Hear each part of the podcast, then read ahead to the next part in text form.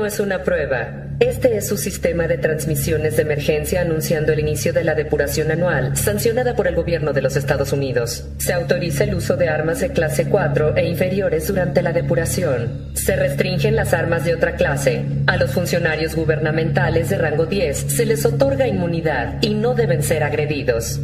Al sonar la sirena, todo y cualquier delito, incluido el asesinato, será legal durante 12 horas continuas. Los servicios policiales de bomberos y médicos de emergencia no estarán disponibles hasta mañana a las 7 a.m., al concluir la depuración. Benditos sean los nuevos padres de la patria y nuestro país, una nación renacida. Que Dios esté con ustedes.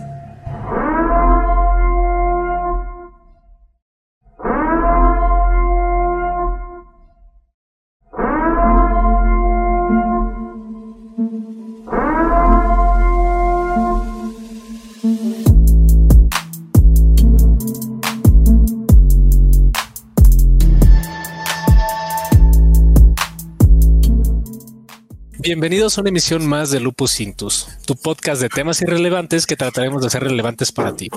El día de hoy vamos a hablar de la franquicia cinematográfica de La Purga, las implicaciones sociales de la trama y este podcast es con fines de entretenimiento y la información dada en el mismo es para usos recreativos. Así que nuevamente te invitamos a que saques tus propias conclusiones. Dicho lo anterior, benditos sean los nuevos padres fundadores de América, bendita sea Norteamérica, una nación renacida y que Dios los acompañe a todos. Como siempre, me acompaña mi amigo y colega Richie Carapia. ¿Cómo estás, Ricardo? ¿Qué tal? ¿Qué tal? Apple, bien aquí. Sí, hoy un anuncio, hoy no nos acompaña el oso, se, atoró con las cuestiones ahí en, en, su trabajo, pero bueno, nos va a estar escuchando y lo vamos a extrañar en esta transmisión. Manda saludos el oso. Y un invitado especial, tenemos a Goyo Díaz. ¿Cómo estás, Goyo? Muy bien, un gusto en saludarlos y que me hayan invitado para este episodio. Les agradezco mucho y aquí estamos.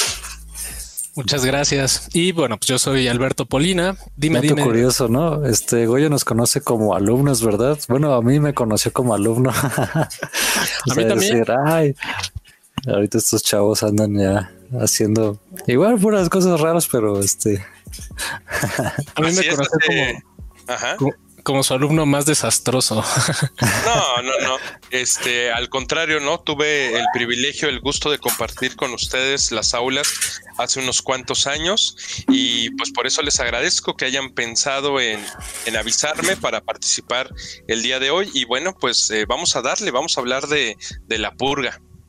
Claro, y nosotros te agradecemos a ti que estés aquí con nosotros. Bueno, antes de iniciar, quiero darles un dato, bueno, una nota eh, curiosa sobre esta franquicia. Fue dirigida por James de Mónaco. En la, primera, en la primera entrega se invirtieron 3 millones de dólares y se recaudaron 98 millones de dólares en taquilla.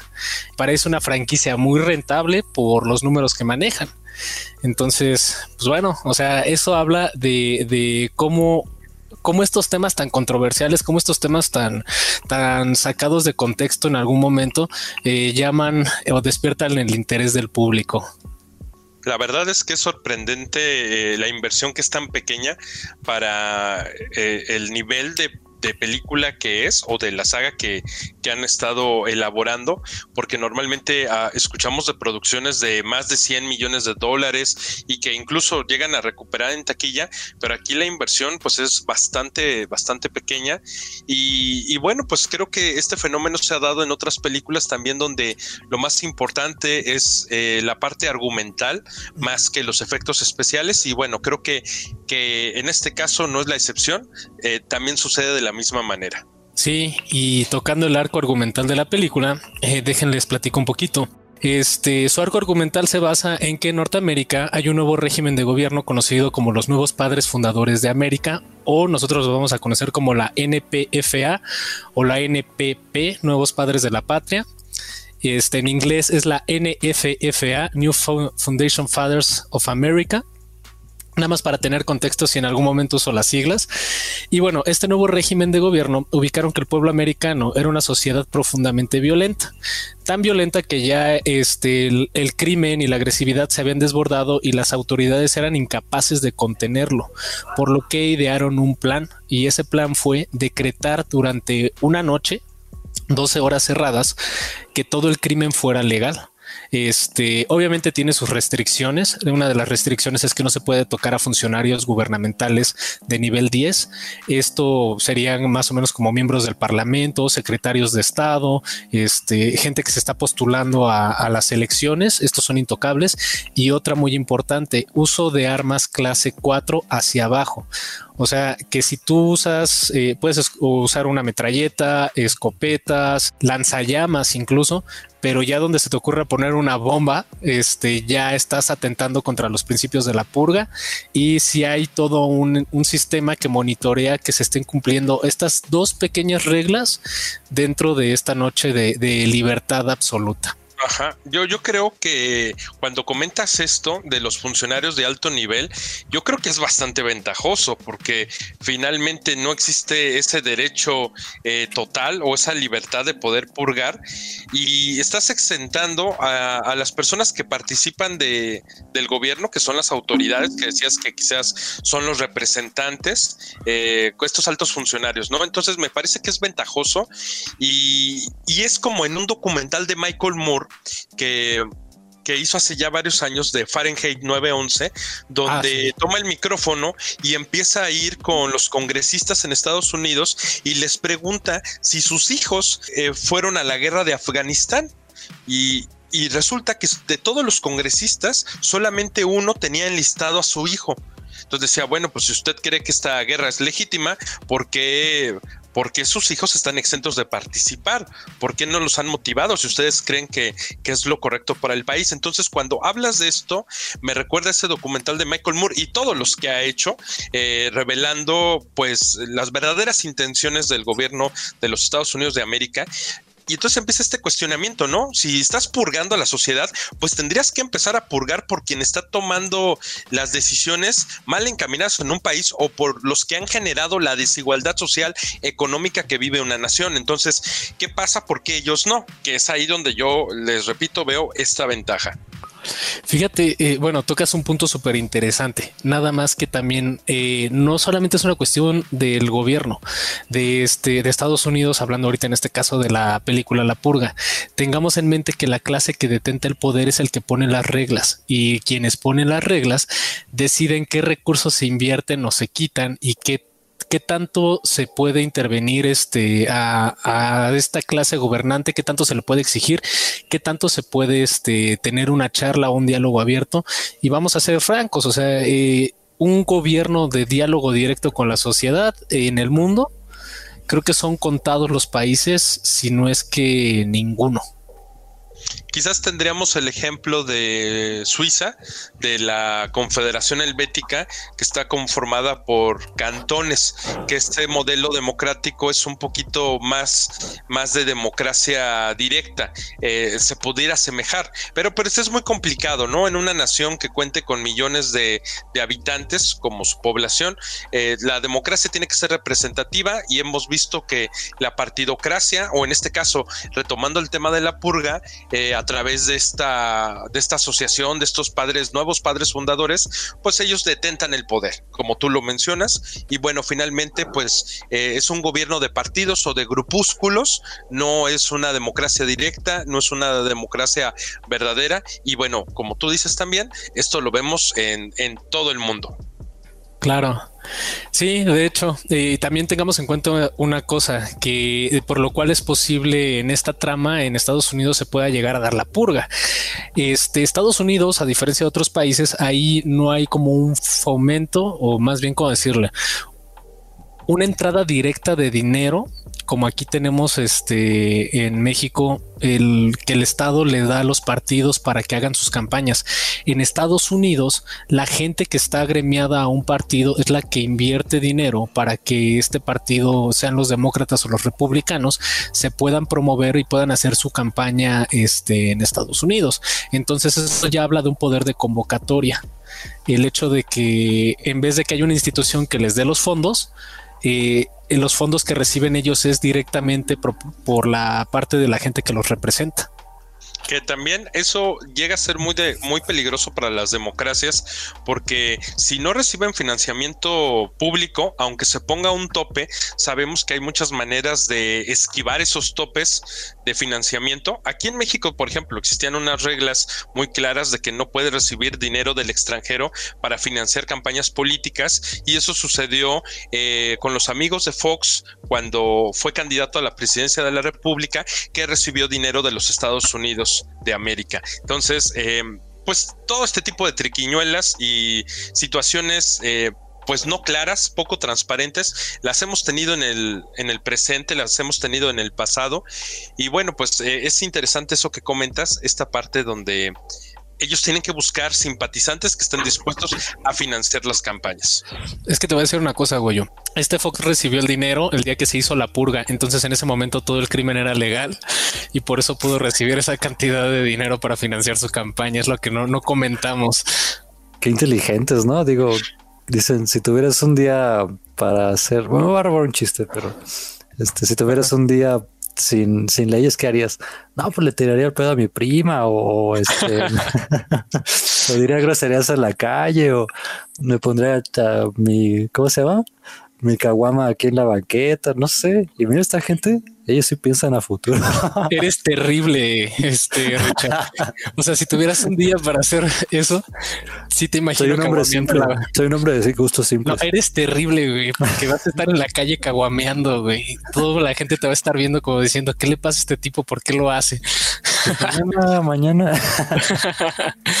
bueno, este, ¿cuándo se da la purga o cuál es el día oficial de la purga?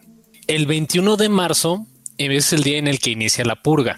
Empieza a las 7 pm y termina el 22 de marzo a las 7 am. Durante estas 12 horas se suspenden todos los servicios de policía, hospitales, ambulancias y bomberos. Y bueno, en la trama de la película las primeras purgas no fueron bien aceptadas. O sea, vamos a hablar en cronología. La cuarta película realmente vendría siendo la primera, donde hubo muchos opositores a este tema. Sin embargo, lo que hizo el Estado fue este meter camiones del ejército para empezar a purgar dentro de una isla de Nueva York y este y incitar a la gente a que saliera a purgar. Entonces la idea fue esa, ¿no? O sea, como motivarlos a que salieran a, generar eh, este descontrol, digámoslo de esta forma. Y pues bueno, parece, parece que el objetivo de, declarar una noche libre dio buenos resultados porque sí bajaron los, los niveles de crímenes y, e incluso la economía eh, se vio favorecida. Hubo toda una economía alrededor del evento de la purga y ahorita lo vamos a ir así desmenuzando poco a poquito. Pero es interesante cómo este evento o sea, este evento social, ahorita vamos a hacer una, una analogía entre lo que es una película sobre la purga y lo que vivimos en sociedad y darnos cuenta que tal vez no estamos muy alejados a lo que está pasando. Claro que no, no estamos alejados y, y nosotros comentábamos antes de iniciar el, programa que realmente vivimos en una purga constante, eh, no solamente en el modelo económico, sino en el modelo social. las sociedades en, en América Latina, en México, están haciendo una purga constante y bueno, pues podremos profundizar esto en unos minutos más, pero estoy totalmente de acuerdo con lo que comentabas de esta de esta última película, que es la primera en, en, el sentido cronológico que te va contando cómo se da, cómo la gente por de, de, primera mano, de primer momento, no está purgando, tal vez porque no entienden completamente las reglas del juego y también porque pues, se trata de no perder o no romper con la humanidad. Pero bueno, finalmente tienen, son orillados por el ejército, son perseguidos para que entonces empiecen a actuar y esto pueda propagarse por la isla. Sí, es correcto. Y ese fue como el, primer experimento que hicieron con relación a lo de la purga. Ya después fue aceptado en todo el país. Pero para esto les vendieron la idea de una forma muy interesante. Se habló de que la purga es un derecho de los ciudadanos americanos. O sea, ¿quieres ser un buen ciudadano americano? Sal a purgar. Sal y saca tus más este, profundos instintos. Sal y durante 12 horas comete los crímenes que pueden ser desde robar un banco, sentarte en la banqueta, echarte una caguama como lo haría el Richie, o ir incluso a, cometer un, homicidio o varios homicidios, que es como la, idea principal o el arco argumental principal de la película, lo cual este, vemos como una pequeña transformación de cómo se va dando el arco de los personajes. Es muy interesante. Eh, bueno, nada más quiero hacer una aclaración. No vamos a hablar de de personajes específicos, sino más bien como de las historias que van surgiendo a través de este fenómeno, de este evento. Los personajes eh, se cuestionan mucho su moralidad, incluso para llegar a sobrevivir llegan a, purgar. Purgar es la forma elegante de decir salen a matar pero a veces en contra de sus mismos ideales, lo cual me lleva a hacerles la siguiente pregunta. ¿El hombre es malo por naturaleza o son las circunstancias lo que lo envuelven? Déjenles doy un poquito de marco de referencia filosófica. este Thomas Hobbes habla de que el ser humano es un ser egoísta, naturalmente egoísta, y que es un lobo para otros hombres, un lobo como Lupus Intus. es un lobo para otros hombres, lo cual supone que el hombre es malo por naturaleza. En el otro lado, eh, Jean-Jacques Rousseau habla de que el hombre es bueno por naturaleza, pero es la sociedad la que lo pervierte, la que lo corrompe mientras que Karl Marx habla de que el hombre es solamente el reflejo de sus interacciones sociales. ¿Ustedes qué creen? Pues, contrario a mi costumbre, por ser un cochino capitalista, aquí coincido con Marx. Yo creo que eh, las circunstancias son las que orillan al, al hombre. Pero me gusta muchísimo la teoría de Hobbes, sobre todo por el contexto en el que lo escribió. Digo, no sé si lo tengo así muy resumido, ¿no? Pero Hobbes vivió durante la guerra civil inglesa y era un, era un show. Este, estaba la gente muy polarizada por algo muy interno, ¿no? Que era la, como este conflicto que tenía el rey con la, con la población. Y fue la primera vez que se como cuestionó de, oye, nosotros somos el pueblo, que nosotros no deberíamos elegir la forma de gobernarnos. Y bueno, eh, está muy interesante. A lo mejor después podremos hablar de eso. Pero Hobbes hizo esta teoría de Leviatán y de que el Estado debe ser fuerte y, poner en cintura a, todo aquel que, no respete las reglas por el bien común. Por eso dice que es, bueno, algo así. Por eso decía que era malo, ¿no? No lo tengo así exactamente bien, pero algo así entendí. Pero coincido más con Marx. Ok. Sí, es que hay una crítica interesante que hace Hobbes hacia el Estado, donde considera que profundamente el Estado y la religión están bastante unidos. Eh, y como dijo Richie, haciendo referencia a Leviatán, es un texto que no se pueden perder y lo pueden encontrar porque es de dominio público, lo pueden encontrar por internet o quizás se los podemos facilitar aquí en Lupus Intus, no sé cómo, cómo veas. Sí, vamos a, un link en la descripción. Ajá, el PDF lo ponemos en el en link. Perfecto. Y bueno, pues me preguntan sobre qué pienso yo. Yo creo que el ser humano pues no es bueno ni malo por naturaleza, sino que son las circunstancias. Yo me iría con lo que decía José Ortega y Gasset, que nosotros somos producto de nuestras circunstancias. ¿Y cuáles son nuestras circunstancias? Es eh, eh, la región del mundo donde nos toca nacer. Si nosotros hubiéramos sido, hubiéramos nacido en Palestina o en el actual estado de Israel, eh, pues nosotros tendríamos una manera muy diferente de pensar y de expresarnos estaríamos haciendo un podcast diferente, ¿no? No estaríamos haciendo este episodio. Si hubiéramos nacido en la Argentina, en el Perú, en el Japón, también nuestra perspectiva habría cambiado, nuestra religión. Eh, entonces yo creo que, son las circunstancias las que te determinan eh, las personas, bueno, el lugar donde naciste, el contexto socioeconómico eh, en el que también naciste, que te pudieron brindar tus padres, la música que llegas a escuchar, la política predominante. Obviamente nosotros, digamos, somos unos parias o, somos personas alternativas a, un sistema eh, o, procuramos hacerlo o vivir al margen de, ciertos límites eh, donde todo un sistema no nos coma, pero finalmente eh, culturalmente eh, estamos influenciados por lo que nos rodea, por la política, por la cultura, los usos y costumbres, el nivel socioeconómico, eh, los estudios a los que has accedido y las personas que te rodean, tus amistades y compañeros de trabajo. Entonces, todo eso va a determinar eh, finalmente tus conductas hablábamos de la sociedad de, los Estados Unidos y y a veces, a veces queremos justificar eh, la mexicanidad y decimos, no, es que en Estados Unidos son más violentos, es que la purga nunca sucedería en un país como México, porque aquí tenemos valores y porque existen estos principios religiosos que jamás purgaríamos, pero constantemente estamos viendo que la purga se vive todos los días sin necesidad de que haya un eh, momento de, eh, de mercadotecnia del Estado donde también el Estado participa. Entonces, creo que, que, Purga la vivimos en América Latina, la, viven en África, la viven en algunos eh, países del sudeste asiático. Eh, y algunas regiones como eh, la región de los Balcanes en Europa. Entonces, son contados los, los puntos en la Tierra que, que viven un grado de civilización no barbárica ahí quiero poner eso, el hombre no es malo ni malo por eh, no es malo ni bueno por naturaleza, son las circunstancias las que construyen al hombre. Entonces quiero que tú tomes o como ejemplo tomen al hombre más bueno de cualquier nación civilizada, por llamarlo así de alguna manera, y pónganlo en un conflicto de un apocalipsis zombie donde tenga que sobrevivir y entonces vamos a ver de qué está hecho, ¿no? Entonces finalmente eh, eh, los hombres no son buenos ni malos, lo que calificamos son sus acciones. Esas son las que nosotros a través de la ética calificamos como positivas o negativas de acuerdo a la época, porque esta va a cambiar y también la moral va a cambiar de tiempo en tiempo, de lugar en lugar y de persona en persona. Fíjate que yo, yo pondría al hombre en una cuestión, sí, sí me iría con Hobbes eh, por una situación. Eh, el hombre es, una, es un ser más que violento, oportunista. Veamos aquellas sociedades en las que los recursos abundan y las oportunidades se dan de una forma un poquito más favorables para el resto de la sociedad son sociedades más tranquilas, los índices de violencia son menores y la criminalidad también es baja. Pero ¿qué pasa cuando a un hombre eh, le bajas los recursos o lo sometes a situaciones de oportunidades cada vez más complicadas?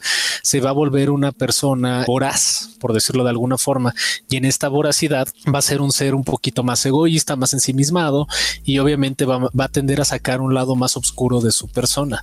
Entonces yo, yo me iría por Hobbes en ese sentido, porque que a nivel mundial, y lo vemos así en diferentes países, los que tienen las mejores oportunidades, los que tienen los recursos que pueden satisfacer las necesidades de toda la población, sí realmente son sociedades más tranquilas, mientras que en sociedades, eh, vamos a hablar de los países del tercer mundo, del famoso tercer mundo, los índices de violencia son, son más altos.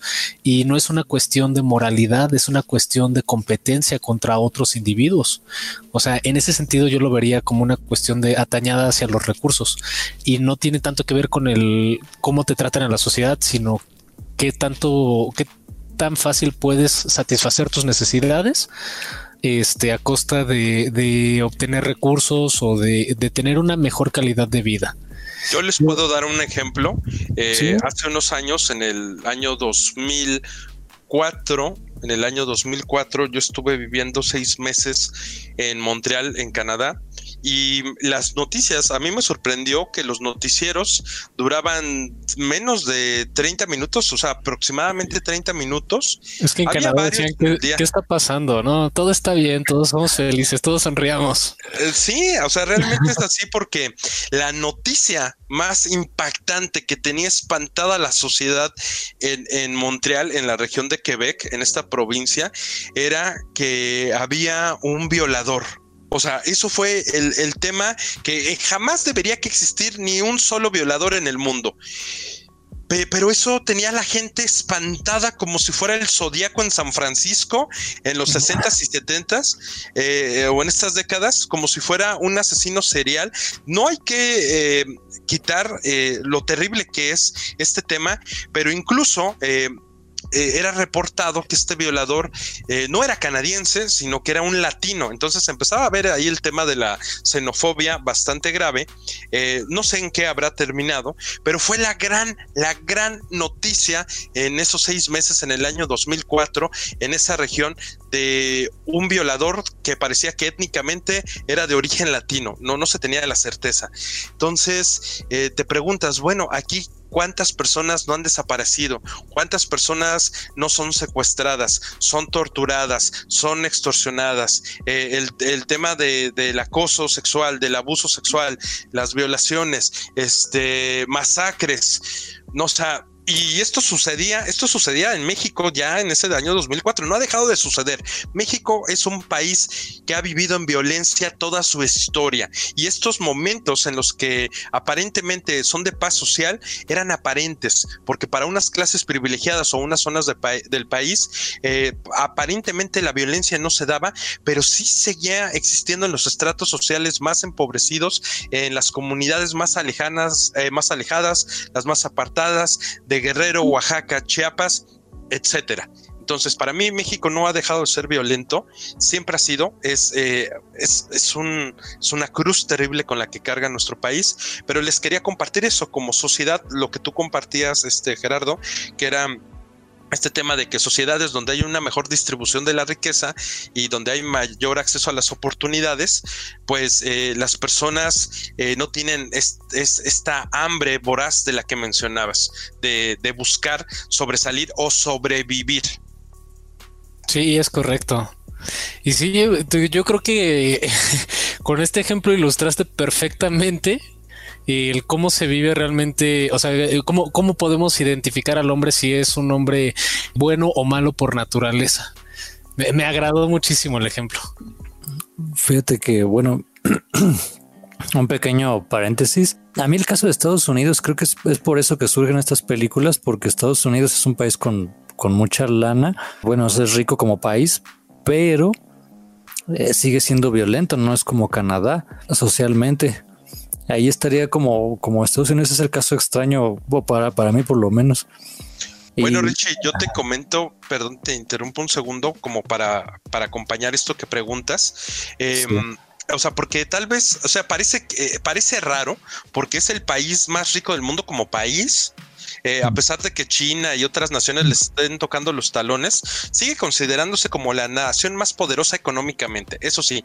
Pero también te puedo decir, Richie, que en el caso de Canadá es, eh, es una nación eh, sumamente empobrecida. Como, como Estado tiene riqueza, pero también no hay una justa distribución. Quizás hay una distribución mucho más justa que, que en nuestro país o en países de América Latina. Sin embargo, eh, por ejemplo, te traigo al, como ejemplo el caso de Detroit.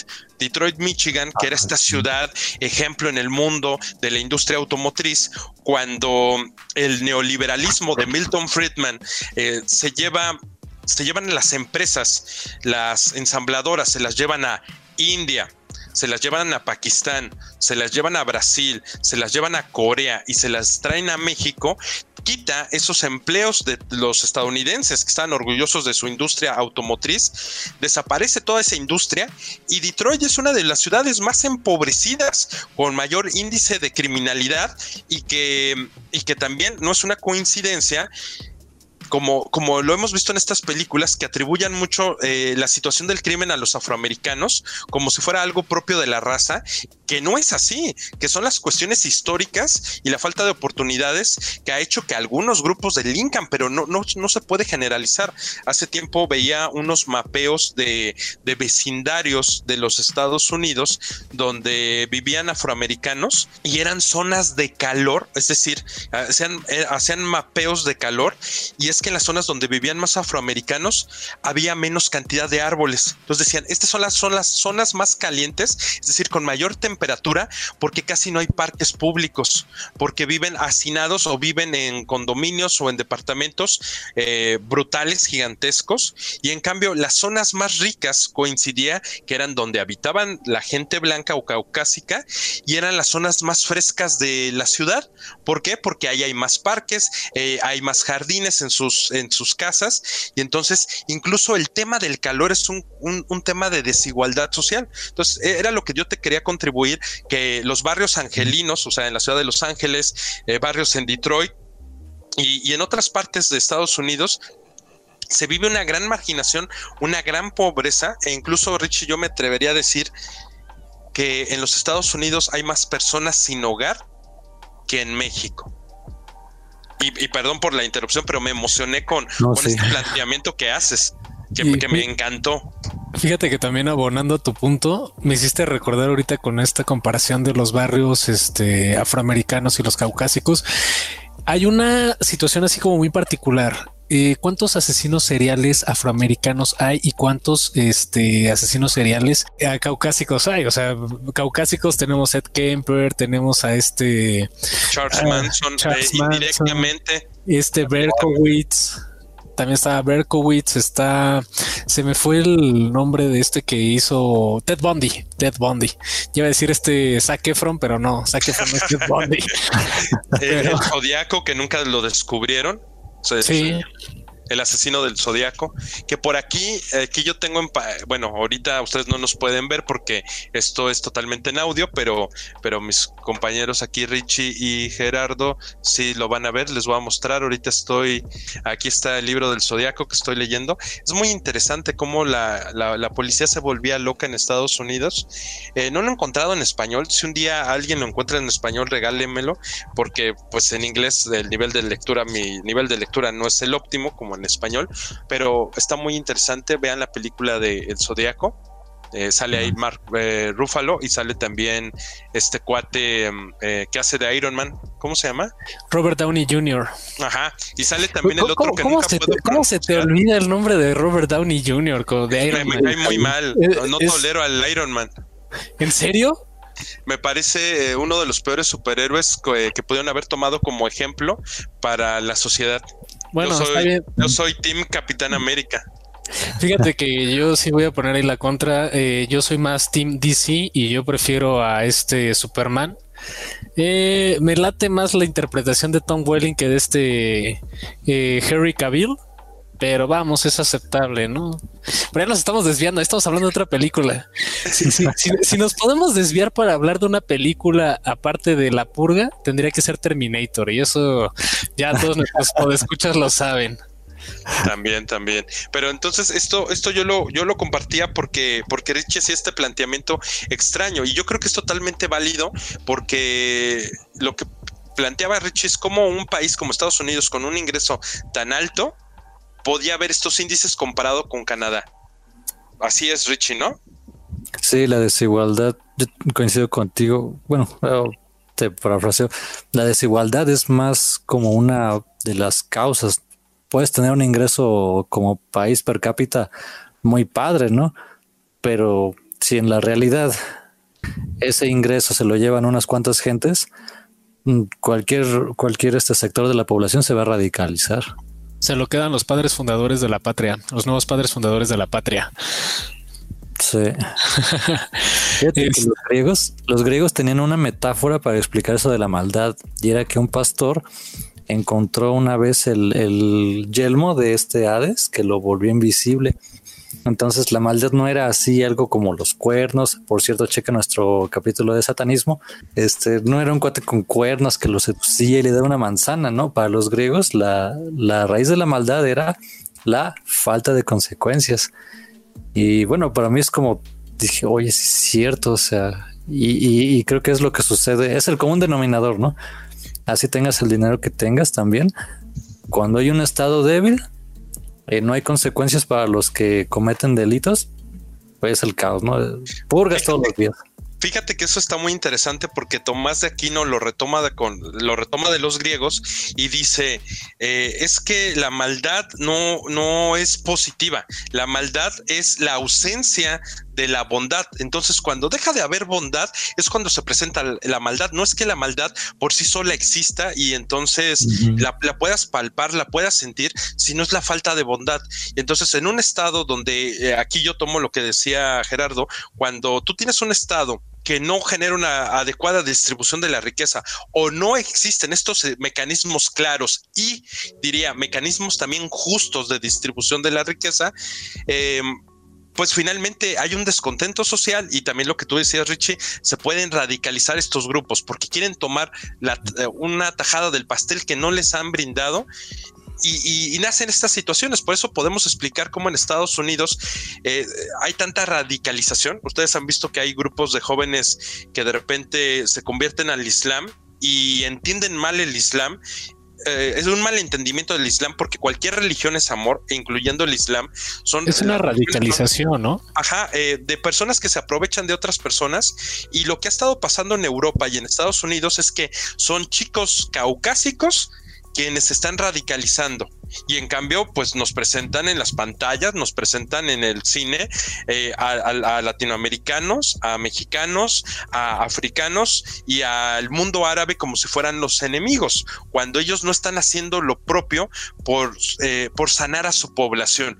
Creo que que la población en los Estados Unidos es una población muy abandonada, muy solitaria. Entonces, y, fíjense, chicos, con, con el tema de, de, la pandemia, con el tema de la cuarentena, ustedes han visto que se han radicalizado grupos anti-máscaras y anti-vacunas y terraplanistas y todo lo que ustedes quieran, pero esta encerrona que estamos viviendo ahorita va a radicalizar más a las personas, porque si de por sí están viviendo en solitario, ahora esto se va a poner más difícil. Tienes toda la razón, Goyo. Y, y fíjate, sí daría ese tema como para otro podcast, pero a mí lo que me parece interesante es precisamente de dónde nacen estas ideas, de dónde nacen estos principios de, radicalizar. Vamos a hablar un poquito más en, el tema de radicalizar, ¿no? Es en, yo lo vería más como en un sentido de unidad y pertenencia, como el querer ser parte de un grupo, no tanto los ideales del grupo, ¿no? Que en este caso, digamos, Grupo Cinto se vuelve terraplanista clickbait de la semana. Vamos a ser terraplanistas, ¿no? Este no es la, no es la idea de hablar de que la Tierra es plana. La idea es sentirte parte de algo y ese sentirte parte de algo te lleva a tomar decisiones. Eh, pues bueno, en este caso es hilarante hablar de que la Tierra es plana. Todo el mundo sabemos que es un cubo perfectamente bien hecho. Este y, pues bueno, ese es esa parte, ¿no? Un momento, ¿qué no vivimos encima de una tortuga? Eh, así es. De, las viejas teorías terraplanistas, sí, una tortuga cósmica eh, que tiene montados cuatro elefantes arriba y estos están soportando el mundo. Y acuérdate como un ouboro, o, esta serpiente que se come ajá. ajá. Este, pero no, yo pensé que ibas a decir que todos sabemos perfectamente que el planeta no existe, que somos una simulación al estilo Matrix o el sueño de un perro o la simulación de un videojuego eh, de una sociedad más avanzada. El universo holográfico también es tema por otro podcast. Pero bueno, regresando, este, dentro de la purga, hay no, no les corto tan de tajo la inspiración, ahorita lo volvemos a abordar si quieren, pero hay una, un planteamiento, ¿no? Si esto es una festividad o es una calamidad dentro de las ideas que se plantean en la película es el hecho de que hay como dos grupos, ¿no? Están los cazadores y están las presas. O sea, toda la película la vas a vivir desde dos perspectivas. Los que quieren purgar y los que están sobreviviendo para no ser purgados. Generalmente nos muestran más la perspectiva de los que no quieren ser purgados y, lo, y que hacen hasta lo imposible por sobrevivir. Eh, en eso se gira casi todo el arco de la película. Sin embargo, eh, hay una cuestión interesante que rescatar de la misma. Eh, la purga da momentos o da eventos para que la gente no solamente saque lo peor de sí misma, sino que al tener esa libertad pueda haber concursos donde si tú sobrevives a correr una cuadra, donde unos cuates te persiguen con machetes para, para purgarte, si logras sobrevivir a eso, te ganas un auto. Si eres de los más aventados, puedes ir a un lugar que se llama. ¿Puedes catafixiar?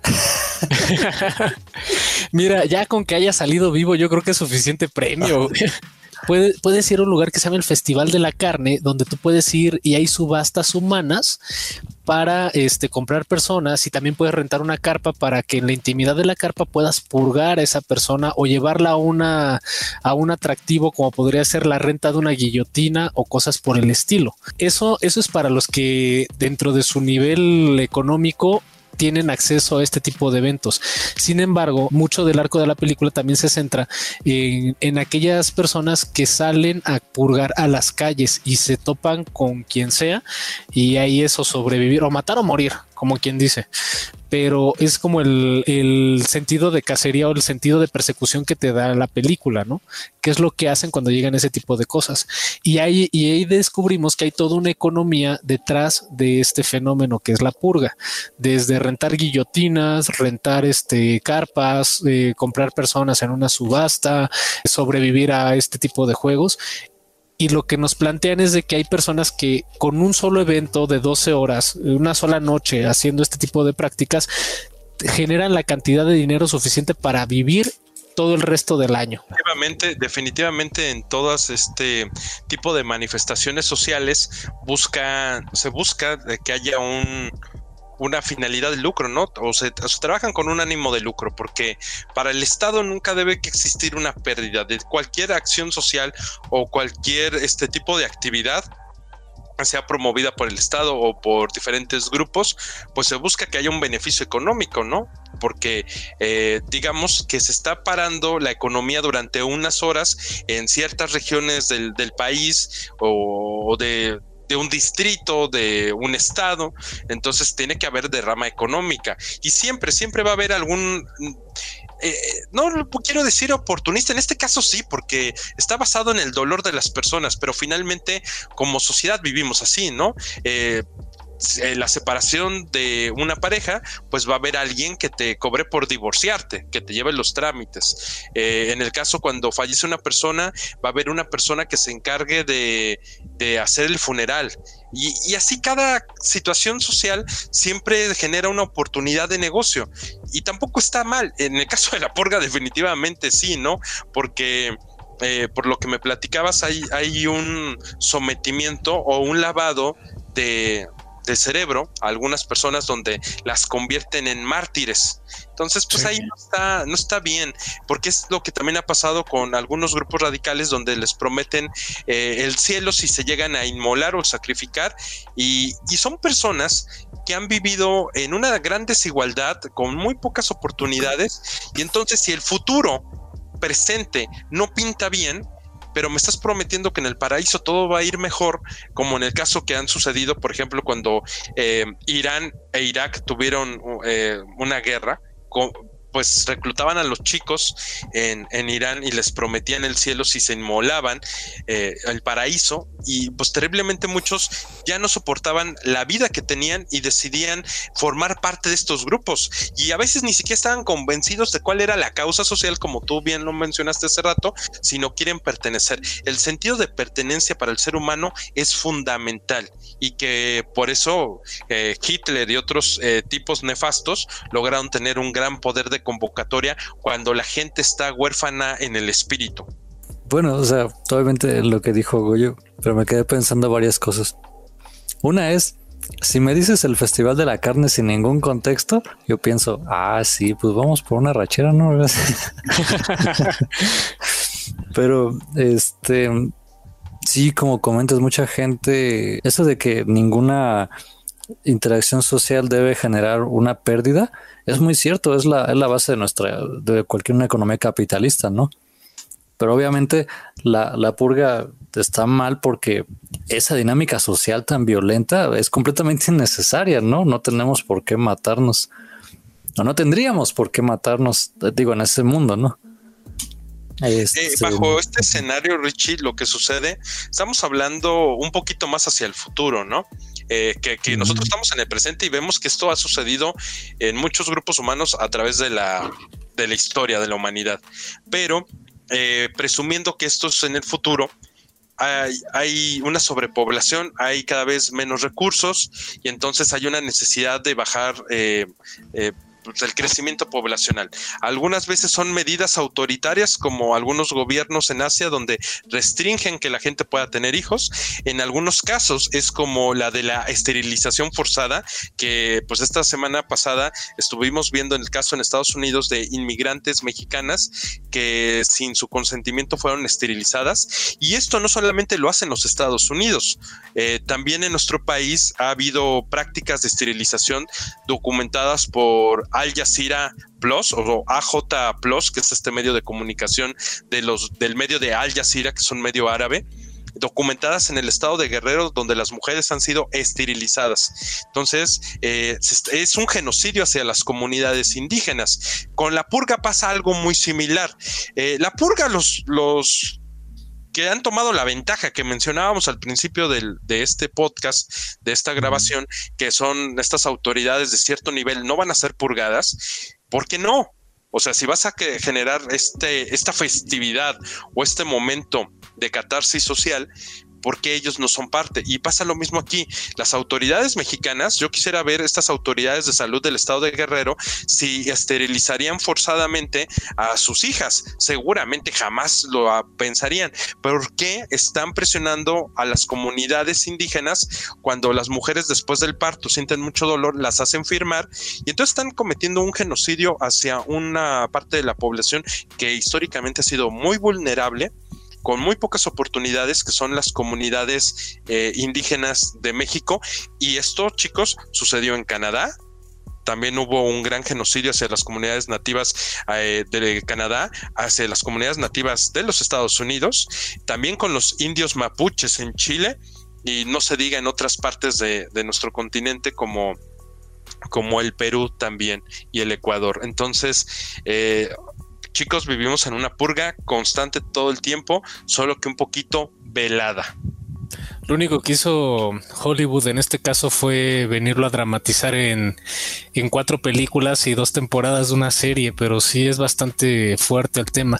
Y sí, o sea, tal vez la escala eh, que nos muestran eh, cinematográficamente sea una escala eh, más inconsciente, más a, nivel de una muerte directa, pero con esto que comentaba, que comentas Goyo, me parece que sí es como una situación el hecho de que te esterilicen sin consentimiento es una, es una cuestión controversial, vamos.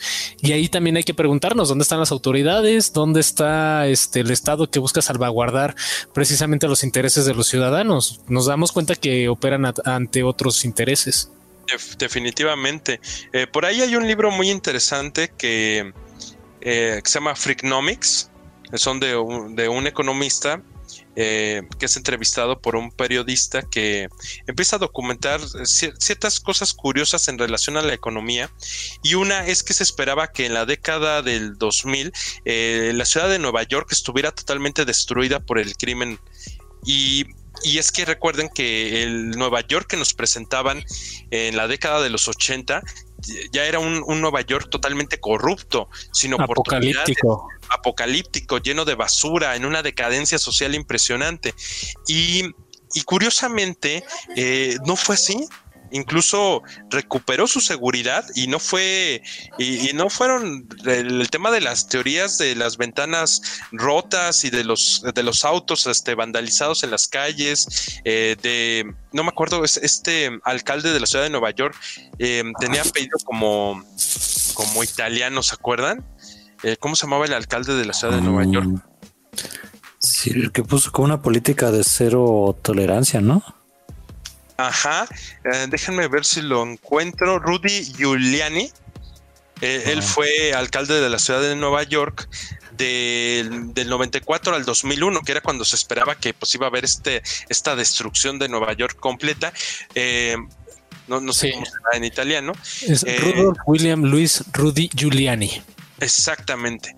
Entonces, eh, resulta que en esta investigación que hicieron en el libro de Freaknomics o la frikinomía o la friknomía, eh, resulta que se debió a que en el estado de Nueva York se se votó a favor de la despenalización del aborto. Es decir, esta política que, ahorita también es un tema muy en conflicto en algunas sociedades, en, en la sociedad mexicana, si se debe que quitar el castigo al aborto o se debe que conservar el tema de la vida, porque ya en algunos estados de la República Mexicana, pues eh, se ha suavizado, es decir, se ha despenalizado algunos algunas este, situaciones para poder abortar, como en la Ciudad de México, donde es más permisivo, eh, porque fueron gobiernos del PRD que aprobaron esto, gobiernos de una corriente progresista, y en, los, en las entidades donde hay gobiernos de derecha o de ultraderecha, pues esto no, no es posible. Y tiene también que ver con la purga, porque entonces podríamos hablar que estas medidas como las que se tomaron en Nueva York, eh, de aprobar una ley que permitiera la despenalización del aborto, eh, o sea, quitar el castigo, quitarle la pena a esta práctica hizo que muchas personas, muchas mujeres que eran yonkis, que eran drogadictas, que, vivían eh, en el crimen y al margen del crimen, en la pobreza, siendo puertorriqueñas, dominicanas, afroamericanas, eh, que eran las que más sufrían, al tener leyes que les permitían abortar, estos niños que iban a nacer en este espacio, en este ambiente, en este contexto de pobreza, que potencialmente pudieron ser criminales, ya no lo fueron porque no nacieron, lo cual eh, pone un debate muy, muy terrible sobre las libertades del ser humano en cuanto a sus derechos humanos, el derecho a la vida y, y finalmente quiénes son los que terminan eh, o interrumpen, por ejemplo, un embarazo. Entonces, digo, les digo, es, el tema se pone complicado, pero es que si no hay debate, no podemos crecer no se pueden tomar medidas eh, eh, o iniciativas que puedan impactar a la sociedad, es decir, eh, soluciones. Y, bueno, ya quisiera que ustedes me comentaran sobre esto porque creo que es muy controversial. Fíjate que no estaba muy familiarizado con los casos, pero sí, de hecho, creo ahí en Estados Unidos, en California, hay un lugar llamado Skid Road, donde el gobierno en lugar de, combatir este, los altos índices de, marginalidad que tienen, lo que hacen es que generan grupos donde les llevan jeringas y preservativos precisamente para evitar que estos grupos marginales se sigan reproduciendo y que se terminen de morir en las calles inyectándose lo que se encuentran. Entonces ellos vieron en la solución como el, el terminar con esa gente, o sea, el darles lo que necesitan para ya bien morir o mal morir y evitar este que se sigan reproduciendo porque es, es seguirle dando, o sea, esa gente que tiene hijos en una situación de marginalidad, a qué futuro aspiran y eso es como una moneda en el aire, ¿no? O sea, podrían hacer de ahí un este un prominente licenciado, próximo presidente de los Estados Unidos, pero no se le apuesta tanto a eso, sino realmente lo que hacen es este determinan ya el destino de esta, de, esta juventud y pues bueno, lo cierran. Eso por un lado.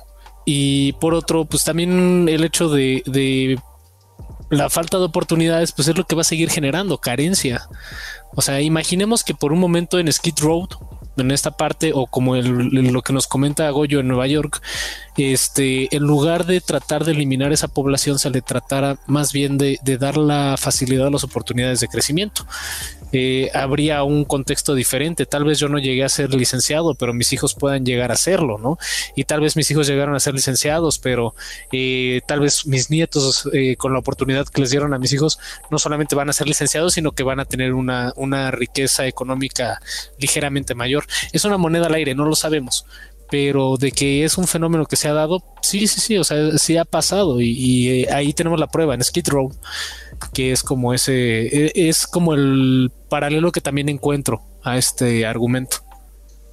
Así es, nada más aquí la situación es que en verdad demostrar que las sociedades hay la posibilidad de escalar socialmente, porque en la mayoría de las ocasiones, eh, cuando tú naces en un nivel socioeconómico, en países como México, es muy difícil alcanzar el nivel socioeconómico superior. Hay, hay mecanismos, pero son, no son mecanismos transparentes ni son claros y casi siempre eh, surgen a partir de oportunidades que la gente se consigue, pero no de buena manera, al margen de la legalidad. Y, entonces ese es el problema, ¿no? Eh, porque todavía no hay esta, lo hemos insistido, insistimos con eso, no hay una justa distribución de la riqueza, no hay mecanismos claros y sobre todo, además de claros, justos. Eh, por ahí les compartía, chicos, el enlace para uno de estos enlaces.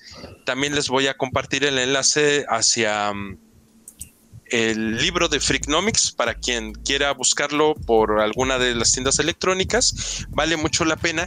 Y, lo que yo decía es, hay que hacernos estos cuestionamientos, hay que generar este debate para que entonces se pueda crecer y se puedan generar políticas públicas en favor de todos sin privar de los derechos eh, humanos y más que privación de los derechos humanos que purgar a una persona eh, nada más por el rencor, por el odio, por su nivel socioeconómico, por su raza, origen étnico o religión, que es como el pretexto perfecto de estos grupos supremacistas en la purga. Sí, vamos a poner el enlace. Ya ahorita lo estuve revisando un poquillo, pero este vamos a poner el enlace en la descripción para que también lo vean. bueno, y hablando precisamente de esta falta de oportunidades, vamos a hablar de la economía de la purga, porque también es un fenómeno dentro de la película. Eh, tenemos aquí que si tú tienes, o sea, quieres permanecer realmente a salvo de la purga, literalmente el mensaje está en dinero. ¿Por qué? Porque si tú tienes la suficiente capacidad económica, vas a poder, este, no sé, comprar este algún mártir y purgarlo dentro de tu casa si es que te interesa esa práctica. Si no te interesa esa práctica, si lo tuyo es salir a la calle a, a purgar, el tener dinero te va a dar mejores recursos, mejores, este, mejores carros, mejores armas para poder enfrentarte a otros grupos. Y eh, también encontramos que hay una derrama económica del turismo de la purga. Eso lo vemos a la película 3, el de que se llama Día de la Día de Elecciones, no, Año de Elecciones, perdón. En esa película vemos que hay turistas de varias partes del mundo que van a Estados Unidos ese 21 de marzo a purgar y obviamente pues dejan este derrama económica en el país, lo cual nos hace plantearnos realmente la purga es una cuestión este de bajar los índices de criminalidad o deja una derrama económica interesante para el país. Pasa, pasa una cosa, no sé si han tenido oportunidad de ir al cine recientemente, eh, se estuvo exhibiendo aquí en México una película que se llama The Hunt o La Cacería. Es una película increíble y digamos que es la misma premisa. Es un grupo de millonarios en los Estados Unidos que eh, secuestran a diferentes personas que que ellos consideran como parte de la escoria de la sociedad y las llevan a un país de estos de Europa del Este donde han corrompido a las autoridades y en a campo abierto eh, les empiezan a disparar, les dan armas como esta supuesta oportunidad de que ellos también se defiendan, tienen armas, pero pues los otros tienen la ventaja de la tecnología, tienen la ventaja que no los están viendo y empiezan a perseguirlos. Eh, es una situación terrible, eh, se llama The Hunt, la cacería, y se estrenó hace muy poquito en cines de este país y, también va sobre lo mismo y es parte de, de estos grupos privilegiados que se creen con, con el derecho de tomar la vida de otras personas. Entonces, eh, gira en torno a eso, pues una derrama económica también importante, porque incluso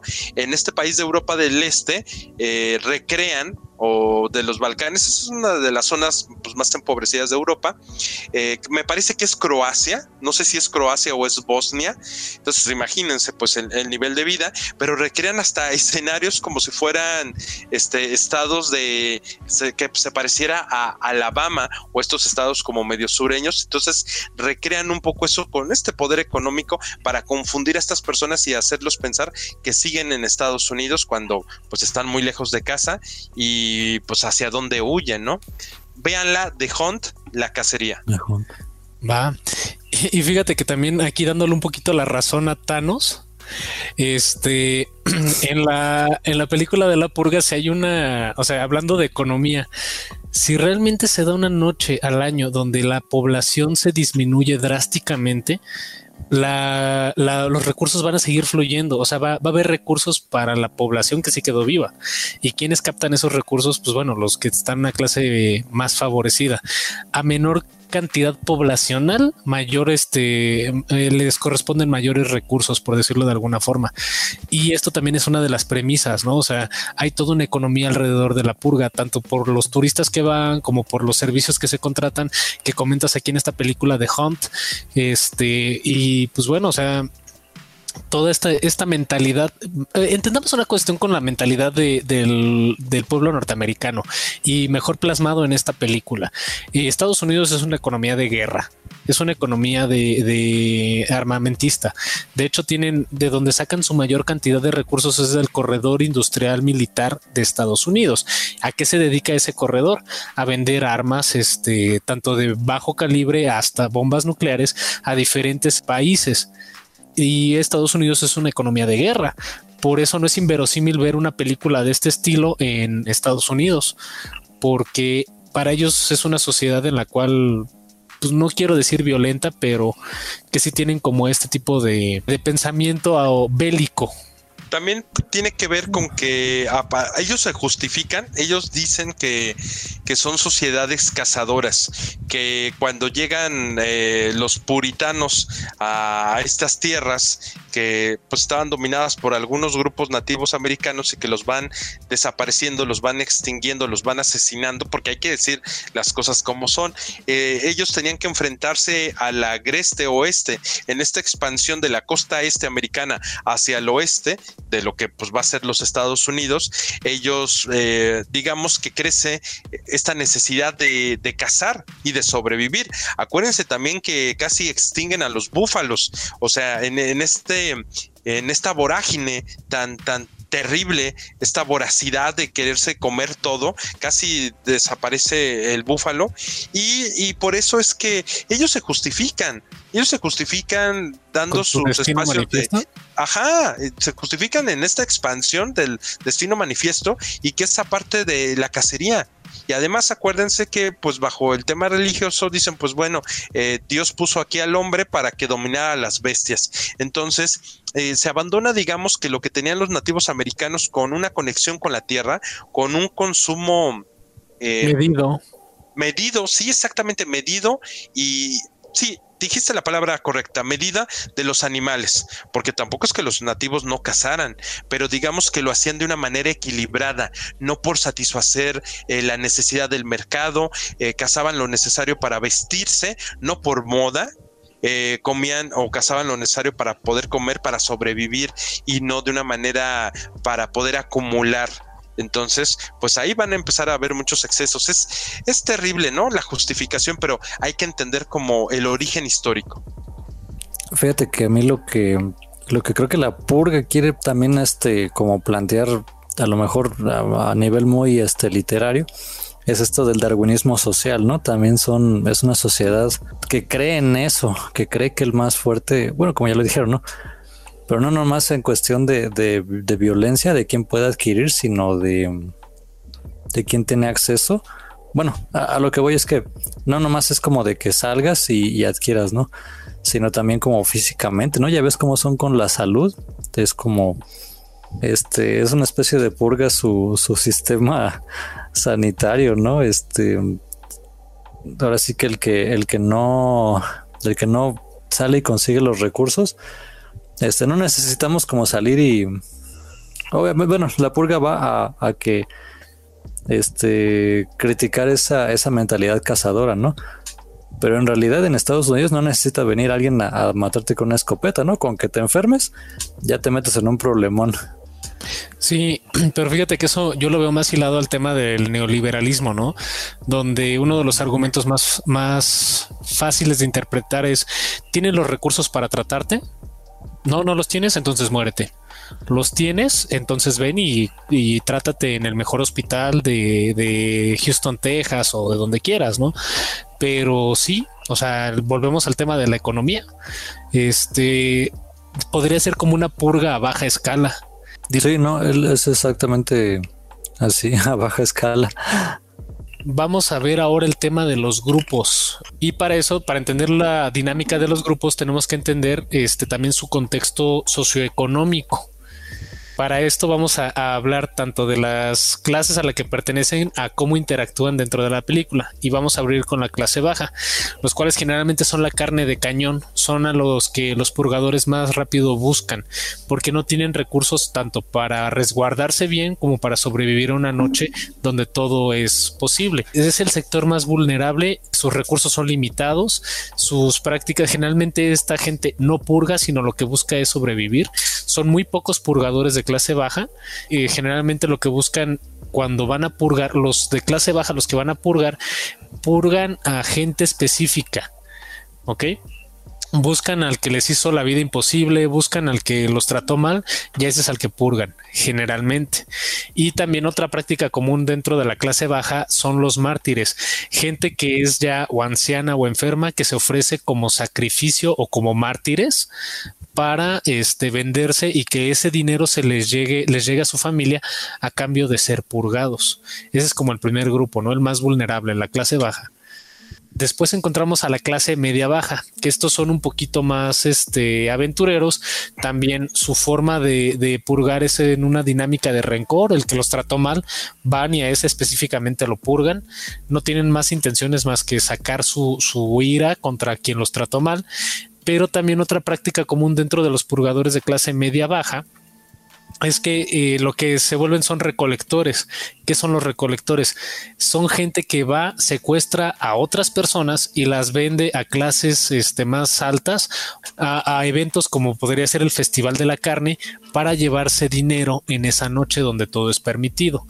Eh, sus recursos son un poquito, son también limitados, sus armas son más improvisadas, eh, sí ya cuentan con armas de fuego, pero generalmente abundan el uso de, herramientas, este, cuchillos, utensilios de cocina para este, salir a purgar.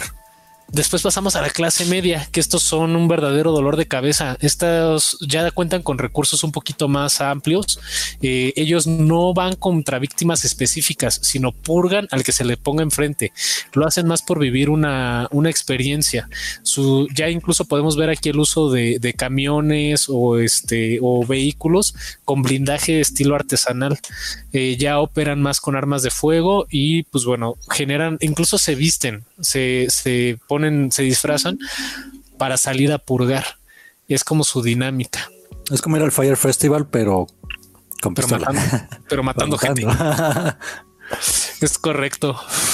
¿Cuál es ese festival que dicen? ¿El, el que dijo Richie? ¿El Fire Festival? El Fire Festival. Ajá, ¿de qué trata? Sí, sí es, Paul, me corrige si estoy mal. Es en el que se reúnen en el medio del desierto. Es un festival de música, pero se visten lo más hipiosos que pueden queman un, un mono así de, ah, paja gigante. ¿no? no, pero ese es el ah. Burning Man. Ajá.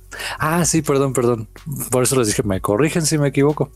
De este, hecho, hay una película muy interesante, creo que es como de Nicolas Cage, donde va un, no sé si es él, ¿eh?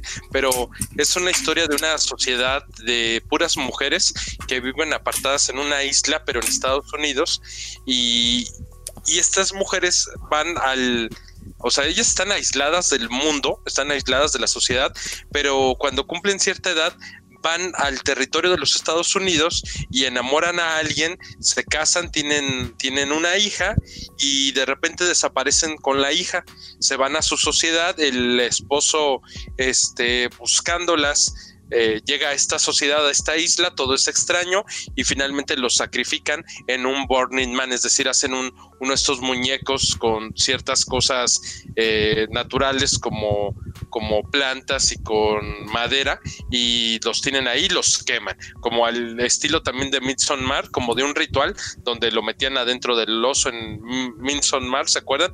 Esta película reciente la vieron. Sí, del creador de Hereditary. Ajá, y pues hacen lo mismo, hacen un ritual quemando a una persona. Entonces me acordé con esto de que dices Richie del Burning Man. Sí, yo, yo la verdad no vi la película, pero sí conozco el festival Burning Man y este, y sí, sí recuerdo que es como irse al desierto a hacer como una cuestión ritual. Que bueno, ya también está como muy comercializada. Sí, claro. Bueno, muy bien, entonces ¿en qué nos quedamos? Clase media alta. Este, en su mayoría, eh, bueno, ellos se juntan para hacer una purga. O sea, son grupos ya más este, organizados, cuentan con, un, con recursos todavía mayores que la clase media. Ya vemos vehículos con blindaje ya no artesanal, sino blindajes, este, eh, bueno, sí, de fábrica más este, elaborados también este, se, disfrazan, pero aquí lo interesante es que estos cuates hacen safaris, o sea, ellos compran eh, mártires o secuestran mártires, los avientan a campo abierto, obviamente los mártires no tienen ningún tipo de recurso y los van cazando, como la película que nos comentabas hace ratito, Goyo. Sí, la película se llama The Hunt, ah, la cacería, es? muy, es muy reciente, véanla, The Hunt, la cacería, es, es esa la que te comentaba. Ok, bueno, esta, eh, esta clase, la clase eh, media alta, hacen exactamente lo mismo que en esa película de Hunt. Eh, compran gente para cazarla en terreno abierto ya no son, sus armas ya no son improvisadas. Y otro elemento interesante, eh, ellos utilizan herramientas o utilizan trampas, como trampas de oso o algún otro tipo de trampa, para atrapar a sus víctimas, lisiarlas o incapacitarlas. Y una vez que ya las lisiaron y las incapacitaron, eh, en lugar de matarlas con un tiro, van con cuchillos, eh, hachas o lo que tengan para tener una experiencia más cercana a purgar. Esa es la clase media alta. Su estilo. O sea, que estos cuates no se quieren arriesgar. O sea, ellos dicen, pónmelos todos así de pechito para que yo pueda llegar y matarlos y sentir la experiencia, pero muy diluida, sin que corra verdaderamente peligro. Es correcto. A diferencia de la clase media, que ellos sí se tienen como que exponer, pero usan armas a distancia para evitar ser purgados ellos. O sea, la doble moral y la hipocresía, en fin, la hipotenusa, ¿no? Dice. sí, es correcto. Tenemos la clase alta. La clase alta, estos son más ritualistas. Ellos también compran mártires, pero tienen toda una ceremonia alrededor de purgar. O sea, ellos le encuentran un sentido eh, dogmático, ritualista al purgar. De hecho, hasta tienen un rezo, ¿no? Que es así como alabado sean los nuevos padres de la patria, alabada sea Norteamérica, una nación renacida. Y este, y hacen toda una festividad. Incluso hay banquetes. Hay una escena dentro de la, de la serie donde, eh, bueno, eh, a los primeros purguistas o a, los hijos de la clase alta, cuando llegan a cierta edad, hacen una ceremonia como tus 15 años, pero en lugar de cumplir 15 años, eh, son tus 15 años de purga, de, para purgar, ¿no? Ya tienes edad para purgar. Y compran a una persona que es un mártir y a este chavillo le dan una ya a escoger un arma. Puede ser un arma este de fuego, puede ser un arma punzocortante, puede ser veneno, lo que quiera. Y este lo someten a, a matar a este, a este mártir frente a todas las eh, amigos y familiares de esta persona. Y es como un acto eh, ritualista, ¿no? O sea, incluso hay un banquete alrededor del hecho y la gente lo, lo disfruta y lo ve con gracia. Porque entendido en el argot de la película, pues es una cuestión de los buenos americanos. O sea, tú puedes ser una persona eh, buen, o sea, puedes matar una vez al año y eres un buen americano. Pero si matas fuera de ese año, entonces eres un mal americano. O sea, es volvemos a la hipotenusa, ¿no? Como dices. Sí, no, no se vale, pero bueno, pues esta es la manera en que ellos se justifican y como han justificado todo. Entonces, pues bueno, no, no nos debería que sorprender eh, y el argumento eh, siento que está bien construido. Sí. Después tenemos al ejército. El ejército se supone que no pueden purgar en una cuestión, eh, o sea, usando los logos del ejército, sino tendrían que ser como fuera de servicio, pero sí operan bajo las órdenes de los nuevos padres fundadores de América. O sea, como grupos paramilitares, ¿no? Es correcto. O sea, ellos eh, operan con las órdenes de los padres fundadores de América, van y buscan a, por ejemplo, les dicen, oye, eh, fulanito nos está haciendo mucho ruido, ve y encárgate pero no lo hacen con, o sea, directamente. Pero no solo eso, sí tienen recursos eh, eh, tecnológicos de grado militar, les dan camiones, eh, están bien consolidados en grupo, incluso este tienen, se, monitorean unos a otros. Entonces es como si mandaran un grupo militar a tu casa a que te purgaran, pero todo operando como si ellos fueran paramilitares o fuera del contexto de la purga, porque en teoría no podrían hacer eso. Sin embargo, les están dando esa chance porque en la noche de la purga todo se vale, pero van con fines más específicos. Aprovechan el vacío legal, ¿no? Que, que existe en ese tiempo. Es correcto. si lo necesitaran. que de hecho, en ese contexto está construida la tercera película, donde en la tercera película les dicen que se ya se les quita el hecho de que no pueden tocar a, a funcionarios clase 10 de la política pero lo hacen con la finalidad de matar a una senadora que se está postulando para presidenta. Te digo, la hipotenusa, en fin, la hipotenusa, porque, a ver, si son autoridades y si son funcionarios, pues eh, seguramente van a estar resguardados, ¿no? O sea, los, los, guaruras o sus equipos, cuerpos de seguridad, pues no se van a ir en contra de ellos, aunque tendrían este permiso, de todos modos siguen protegidos. Entonces, como tú dices, liberan a conveniencia de ellos eh, este tema de, ok, ahora sí vas a poderlos matar para justificar y validar que, o sea, sí, poder justificar legalmente eh, el asesinato de esta senadora. Eh, lo vuelvo a decir, en fin, la hipotenusa. Sí, y sin, sin afán de spoilers, ya pasó mucho tiempo de que salió la tercera película, entonces si ya lo digo no va a haber spoilers. Se les revierte porque cuando quitan la ley de que no pueden matar a funcionarios clase 10, terminan casi todos los padres fundadores de América este, asesinados en un evento de la purga. Eh, vean la película, ya spoilé un poquito de lo que es, pero, pero es interesante. Después tenemos a las familias mártires originales o este por sus siglas en inglés las OMFs, las cuales tienen dos vertientes. O se vuelven antipurguistas que rechazan completamente el evento de la purga por haber vivido una situación tan trágica como es la primera purga y también son considerados héroes, los OMFs son considerados héroes por haber sobrevivido a la purga o hacen un culto religioso alrededor y se ofrecen o sea, obviamente les, lavan el cerebro para decir es que la purga es lo correcto. Ofrécete como voluntario para ser purgado. ¿Y qué significa eh, ofrecerte como voluntario para ser purgado? que te puedan terminar vendiendo en un, en un este festín de la carne, como dijimos, que te pueda comprar una familia rica, que te puedan purgar en la calle, pero es ofrecerte a ser asesinado para liberar el supuesto dolor que genera eh, toda esa noche para que la gente salga a desatar la bestia, que es como el, comentario común que tienen con relación a la purga, ¿no? O sea, sale a liberar la bestia. Sí, eso también siento que es em, referencia a los cultos, ¿no? Que hayan, bueno, están en todos lados, ¿no? Pero los que más cobertura mediática han tenido, creo que han sido los de allá, ¿no? Lo que sucedió con Jim Jones y lo que sucede en ciertas este, iglesias, ¿cómo se llama? Mm, bueno, evangelistas, ¿no? Que se, radicalizan hacia ciertas cosas, como que también como que les, como que les está tirando un poco, ¿no? Es una referencia muy, muy light.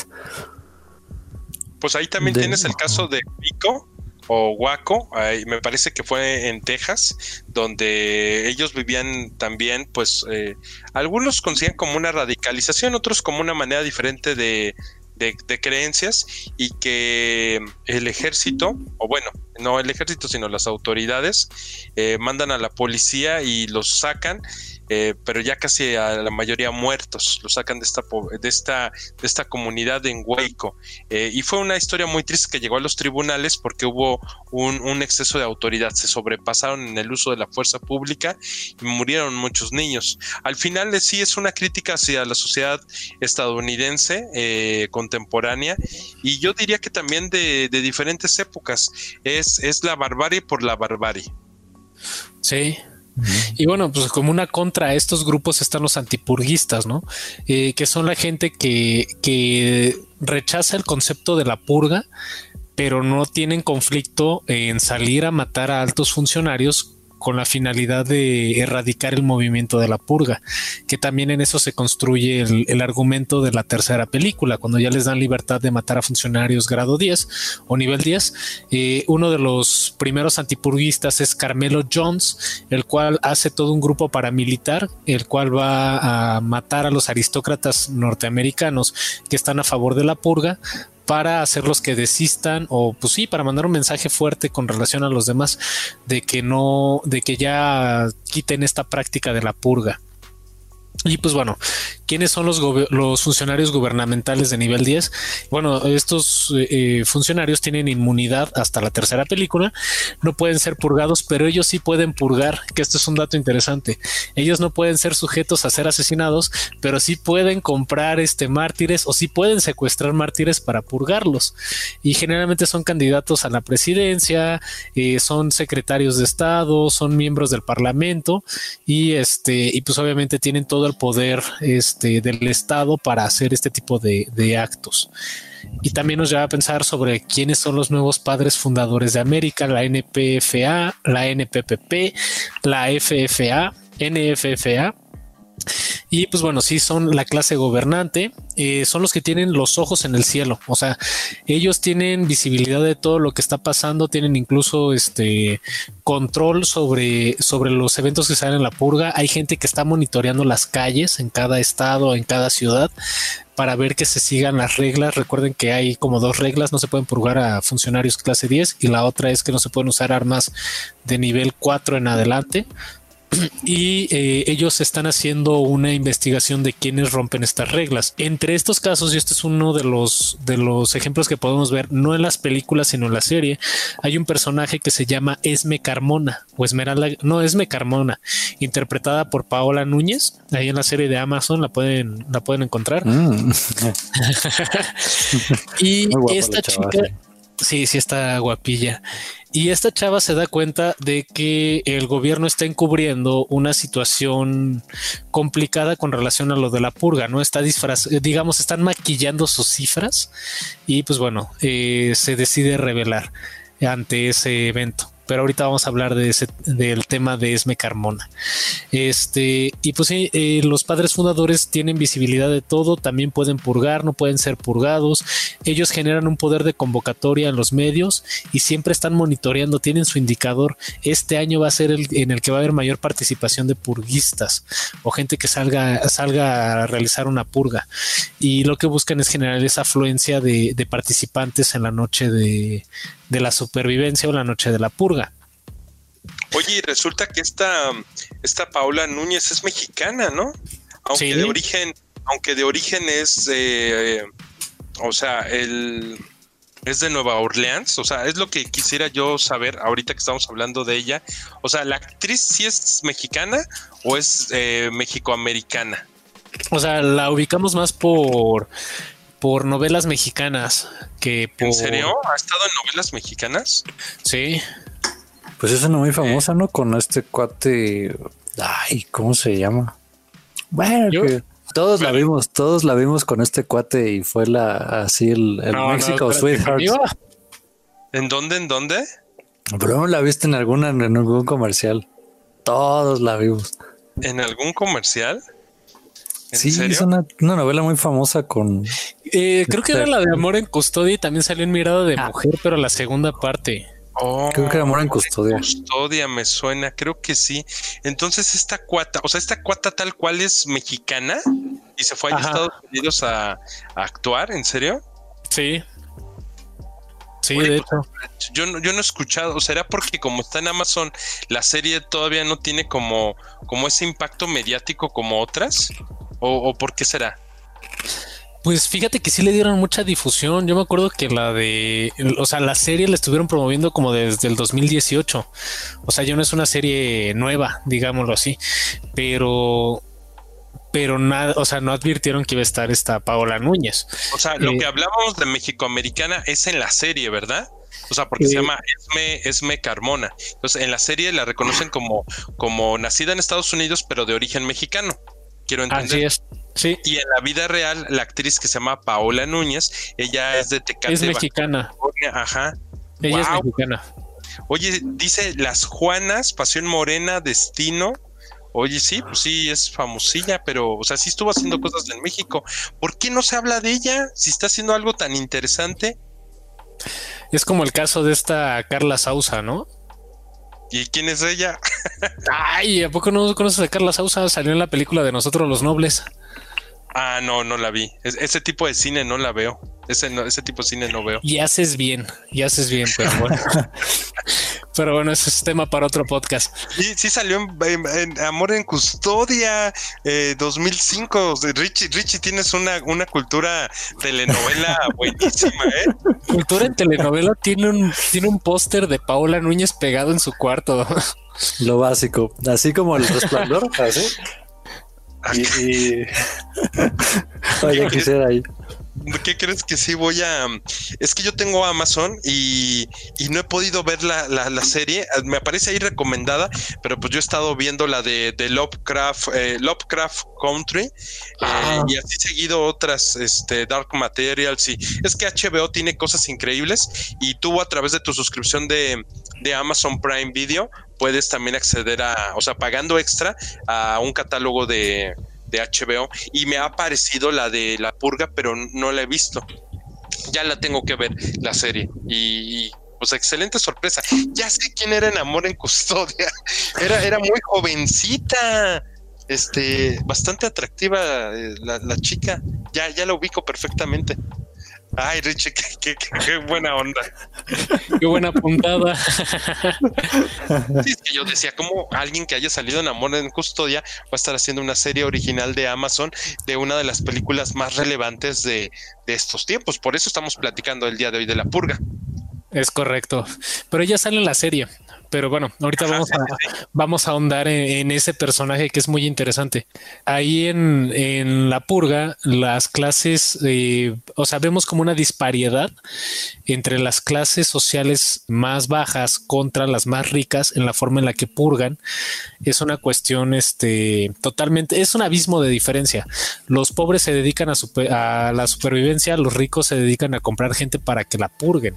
Entonces, ese es un contexto totalmente interesante dentro de esta película, que y eso lo vemos también reflejado en nuestro entorno real. Los que tienen menor oportunidad de supervivencia, pues ser las clases más vulnerables. Y, también eh, hay una parodia de Ricky Morty. Richie, tú eres fanático de Ricky Morty, ¿verdad, Richie? Sí, lo, lo necesario, que también no veo muchas series, pero no, sí, sí me gusta. Si te gusta tú, este, Polina. Sí, sí vi, sí vi, sé a qué episodio haces referencia, el de los unos gatos humanoides. Ajá, sí, como antropomórficos. Y pasa lo mismo, ¿no? La gente del pueblo que ya lo ve como algo normal, pues está dispuesta a purgar y está purgando, pero al final, este, Rick Sánchez, pues le da el giro con dándole esa ventaja a los empobrecidos para que puedan ir hacia e-, esta cena donde están compartiendo partiendo los gatos antropomórficos ricos de la élite y ahora pues digamos que Rick eh, trata de nivelar la balanza, que también es un episodio increíble que se los podemos recomendar, ah, ¿no es así? Es correcto. Y justo eso nos lleva al siguiente tema, que es ricos versus pobres dentro del tema de la purga. ¿Cómo purgan los ricos y cómo purgan las clases eh, menos favorecidas? Los ricos se pueden dar el lujo de comprar un mártir y purgarlo en casa y lo hacen en un ritual. O sea, hay una escena fuertísima dentro de la película, digo, dentro de la serie donde compran un mártir y este le dan a elegir a una chica eh, con qué arma lo va a purgar y hay todo un ritual, te digo que hasta hacen banquetes y hacen festividades alrededor de ello. Y es como una presentación social, o sea, como presentar ante la sociedad al nuevo purguista. Mientras que los pobres buscan sobrevivir y, este, y están expuestos en las calles. Para los ricos hay un sentido del purgar, para los pobres es una cuestión de supervivencia.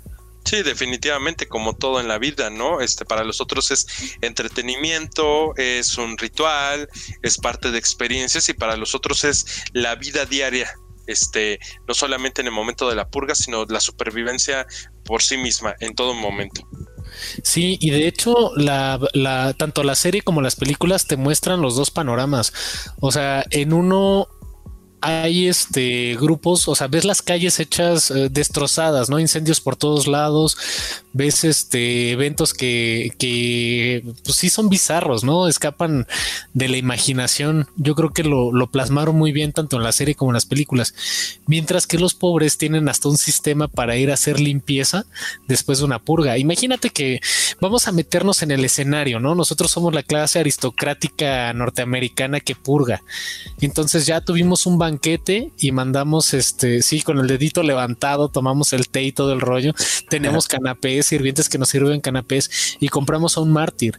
Entonces ejecutas al mártir y al día siguiente no te preocupas, echas una llamada eh, telefónica a un servicio de limpieza, los cuales van a quitar la sangre y se llevan incluso hasta el cuerpo del purgado, lo cual es totalmente bizarro. De hecho, tenemos dos como referentes culturales, digamos, de esto. Una es Pulp Fiction. ¿Se acuerdan cuando, cuando disparan accidentalmente en el automóvil? Sí.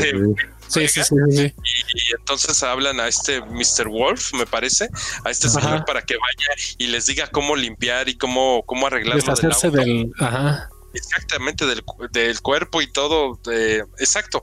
Y también lo vemos en Breaking Bad cuando cuando Walter White deja morir a la novia de Jesse Pickman, que se ahoga en su propio vómito por ser yonki, y entonces le tienen que hablar a Mike eh, para que entonces eh, sepa qué hacer en ese escenario y Jesse esté tranquilo. ¿Se acuerdan de esa parte? ¿Sabes qué? Claro, claro que vimos Breaking Bad y sí, sí me acuerdo de esa escena, pero ¿sabes también yo con cuál estaba relacionando? Con John Wick cuando en la primera escena, se, en la primera película se meten a su casa y John Wick les da muerte a todos y mandan llamar a la policía y le dicen es que hay disturbios y poco tiempo después llega un grupo a limpiar todo, toda la escena de cadáveres que dejó John Wick en su casa. No la he visto. Tienes que ver John Wick. No, porque dicen que matan al perro, pero matan al perro. Sí. De hecho, en cada película matan un perro nuevo, güey. No, no. No, no, es la primera.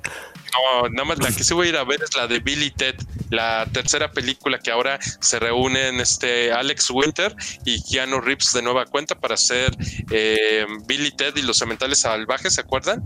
Ahora van a sacar la tercera película ya como no sé cuántos años después. Entonces, no, si matan perros, no, eh, duele mucho y es muy feo, ¿no? Este, hijo, pero bueno, sigamos con, con esa idea. sí, pues bueno, realmente marcan como una, una diferencia social entre cómo lo hacen los ricos y los pobres, ¿no? Mientras unos lo hacen ritualista, los otros no tienen sentido de hacerlo. Mientras unos tienen toda una ceremonia alrededor de, purgar, los otros lo hacen por el mero impulso, que también ahí quiere decir que las clases menos preparadas, eh, no, no es que el ritual sea algo interesante, ya lo vimos en nuestro podcast de satanismo, pero es una cuestión como de de que no hay una pérdida de sentido del por qué se hace y el otro es que los otros son voraces. Sí, o sea, digo, creo que finalmente la sociedad eh, está buscando como esos puntos donde pueda, pueda no diría que descansar, quizás no es el término correcto, sino pueda de, desahogarse de todas las frustraciones, de todas las carencias, de la falta de oportunidades, en fin. Eh, yo por ejemplo, ahorita me, eh, me acuerdo de, de cómo hace unos años uno de mis tíos me invitaba junto con mis primos a ver la lucha libre. Y entonces era un momento en que tú escuchabas a las señoras eh, sobre todo de los estratos sociales un poquito más bajos, porque no veías a la señora más fifí. Sí veías una clase media eh, hacia abajo, eh, gritándoles a los pobres luchadores, pateándolos cuando se caían del ring. Me acuerdo mucho un niño con obesidad cargando frituras y refrescos. Eh, se cayó un luchador, estaba ahí abajo del ring y creo que era el olímpico, no recuerdo. Y este niño con obesidad y sus papitas y su refresco lo patea y le dice, quítate. Y, no, no les digo qué más le dijo, lo quitó. Entonces, eh, eh, al salsero le gritaban vulgaridades, o sea, tal cual vulgaridades. Y, y eso lo vemos nosotros en el fútbol eh, o en algunos deportes, porque hay deportes donde las expresiones de los fanáticos pues son muy vulgares, otros un poquito más finas, o sea, hay de todo, ¿no? Hasta ahí como estratos en, el tema deportivo, eh, o, también depende de países, o depende de equipos, o, de, o depende de la posición en la que te ubicas en el estadio, de diverso deporte, pero a lo que voy es que eh, los estados modernos buscan estas confrontaciones deportivas para, para, digamos, no caer en guerra, lo que son los Juegos Olímpicos, lo que son los mundiales de fútbol, de rugby, el clásico mundial de béisbol, entonces eh, es como una especie de catarsis colectiva para sacar frustraciones, eh, irle a tus colores, a tu bandera, a tu nación y, que puedes decir somos mejores que otros. Pero aquí, pues eh, ya no, yo creo que aquí el tema del el deporte como entretenimiento en Estados Unidos ya no fue suficiente. Es decir, están regresando como al imperio romano con el, con el coliseo, darles pan y darles circo. Y entonces involúcralos en esa actividad. Fíjate que me hiciste recordar una experiencia con esto del fútbol. Yo no soy muy pambolero, la verdad, este, no, no me gusta mucho el fútbol pero una vez este, una amiga me invitó a ver un partido, todavía me acuerdo era el Puebla contra la UNAM y iba a ser ahí en el estadio eh, olímpico. Universitario. Universitario. Patrimonio de la humanidad, casa de los increíbles y fabulosos Pumas de la UNAM. ok, nada, nada, más les digo el marcador para que sepan a qué partido fui. Quedaron 4-0, favor la UNAM. Este, pero me acuerdo que me dijo esta amiga, oye, pues te veo en la puerta F. Y cuando voy llegando a la puerta F, esa es la referencia para los que van llegando a ver el partido. Ya de ahí te vas distribuyendo hacia las demás puertas. Pero cuando vamos llegando a la puerta F, me dice, ¿tú vas a entrar por este lado? Y pues yo pensé que sí. Y me dijeron, este, ok, quítate el cinturón. Si traes este cualquier cosa metálica, vémela dejando aquí, te la entregamos a la salida. Yo así como que, ¿qué? Pues, ¿por qué? Ya en eso llegó mi amiga y me dijo, no, nosotros entramos, entramos por la puerta C. En la puerta C no te no te piden que te quites el cinturón ni nada. O sea, literalmente ella tenía boletos chidos, digámoslo de esta forma, ¿no? Pero, ¿cómo? A ver, a ver, cuéntame, ¿estuviste con, con la Rebel? ¿Con la Rebel? No, o sea, íbamos a entrar, íbamos, íbamos a entrar este con la con la porra de la UNAM, pero después este, me dijo mi amiga, no, nosotros entramos por la puerta C, pero sí, o sea, en la puerta F les piden que se quiten cinturones y demás para que no se agarren a chingadazos ahí adentro del estadio, o si se van a agarrar a chingadazos que no tengan armas, este, o sea, hasta un cinturón. Hasta un cinturón es un arma al final del día. Pero sí, los cinturones. ¿eh? Pilas. Sí, a mí me ha tocado estar en CU en el pebetero. Es una experiencia increíble. O sea, es em, ahí cuando estás con ellos, entiendes perfectamente por qué pueden estar a las 12 del día en el sol todo el tiempo, este, aguantando. Es, es increíble la experiencia. Cuando tengan la oportunidad, eh, compren boletos en, en, el pebetero para que estén con la Rebel de, de los Pumas. Y es una experiencia este, total, ¿no? Es ahí donde haces grandes amigos amigos, donde, donde no importa el marcador, tú vas y tú disfrutas. Pero pero sí, o sea, yo he estado en, en, en, situaciones, te puedo contar, por ejemplo, cuando yo tenía que era muy, muy chavito, cuando el Celaya todavía jugaba en primera división, en una ocasión el Celaya fue a jugar a Pachuca y existía una gran rivalidad con el Pachuca porque el Celaya no dejó que subiera a primera división el Pachuca en aquel momento eh, con gol de Amarildo Suárez, en eso fue en el año del 95 más o menos, y entonces el Celaya subió. Y unos años después que ya el Pachuca había subido, eh, el Celaya fue a visitar a... ¿cómo se llama? Bueno, creo que incluso a mí me tocó que después el Celaya, o sea, yo no fui esta vez, pero ahorita les cuento, el Celaya con gol de Hugo Sánchez hizo descender al Pachuca. Entonces, eh, el odio del Pachuca hacia el Celaya era increíble. Y la vez que fui yo fue un tiempo después cuando ellos regresaron a Primera División y eh, mis primos me invitaron, habían comprado asientos de plateas en el estadio, este estadio Huracán Hidalgo de Pachuca, gente que estaba en los palcos del estadio nos arrojaron botellas porque ellos que eran la clase alta, que tenían acceso a palcos, pueden meter botellas de, de ron, de brandy, de lo de tequila, de lo que quieran. Me acuerdo haber visto volar botellas de tequila hacia nosotros. No nos la estaban aventando la ultratusa. No, la gente que se supone que sería la más violenta, que, que en algunos casos a veces lo son, a veces no. Eh, hay, hay muchas cosas que estudiar al respecto, ¿no? Pero la gente que, que tiene acceso a los palcos, esa gente era la que nos aventaba las botellas. Entonces, imagínense este tema de catarsis y de odio hacia un equipo que no los dejó subir, que los descendió. Eh, eh, en fin, esa vez creo que metió gol Carlos Pavón, que ahora es comentarista, pero bueno, lo comentaba, estamos hablando que las clases altas también necesitan estos momentos de catarsis, pero no se vale que, le avientes botellas de tequila a, los que tienes abajo. Esto solamente quiere decir una cosa. Creo que sí necesitamos una purga. No, ¿qué pasó? no, pues contra esa clase, ve y saca tu rencor, yo. no, no, no, no. Hay, hay, otros mecanismos, no sé, los videojuegos eh, que, te, satanizan mucho eh, o, que los ah, discriminan mucho. Eh, ya no usamos el satanismo como un término malo. Sí, sí, por eso. Por, eso les mencionaba que satanizan o que, o que discriminan, ¿no? Porque pues satanizar, lo único quien puede satanizar algo es el mismo Satanás. Este, nadie puede satanizar algo, ¿no? Porque pues, pues es como una, una bendición, pero por parte de Satanás, ¿no? Entonces, satanizar es un término peyorativo. Pero entonces no, no podemos este eh, ponerle este estigma social. Es correcto. Yo, fíjate que yo hace poquito con este tema del COVID tuve que satanizar mi casa, este, los muebles, este, las puertas, casi todo por, por miedo a una infección, pero sí, este, recurrimos a la satanización. A ver, cuéntame. Ah, ah, ya, ya, ya, ya entendí. No, sí, sí. Es que sí hay personas que se equivocan, ¿no? Este, te dicen, voy a, a satanizar mi casa. ¿No, ¿No compraste gas profano?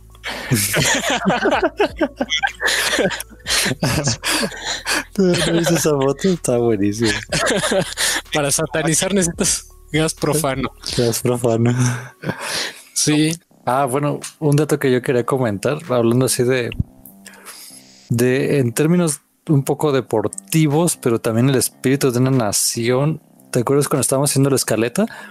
Yo me acordé de, según esto, los eh, como que una referencia que puede haber son los espartanos. Y es que, bueno, nosotros tenemos un, un, ideal así como de los espartanos, como de un pueblo guerrero y todo este show, ¿no? Pero en realidad eh, los cuates eran, este, perdón la expresión, los hijos de la chingada. Los espartanos eh, eran muy parecidos a la, a la sociedad como que pinta la purga, ¿no? No la norteamericana real, aunque tienen muchas similitudes.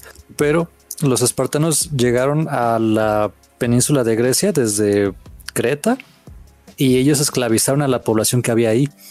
Entonces con ellos sí había una diferencia así como de no es que nosotros somos este nosotros somos más porque somos espartanos. Y los que esclavizaron en ese momento se llamaban les llamaban eliotas. Y eran un, bueno aunque eran griegos este, los tenían separados. Entonces había una separación así como entre racial y, social y, obviamente económica porque los usaban para explotarlos y trabajar la tierra y todo eso. Es que ahora nosotros los vemos a todos como, como, como el estado griego, pero pues eran muchos micronaciones o microestados.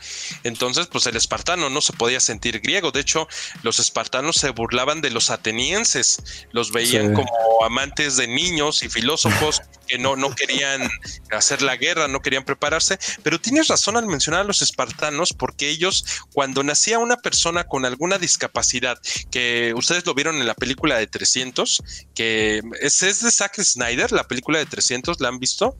Sí. ¿Sí es de Zack Snyder?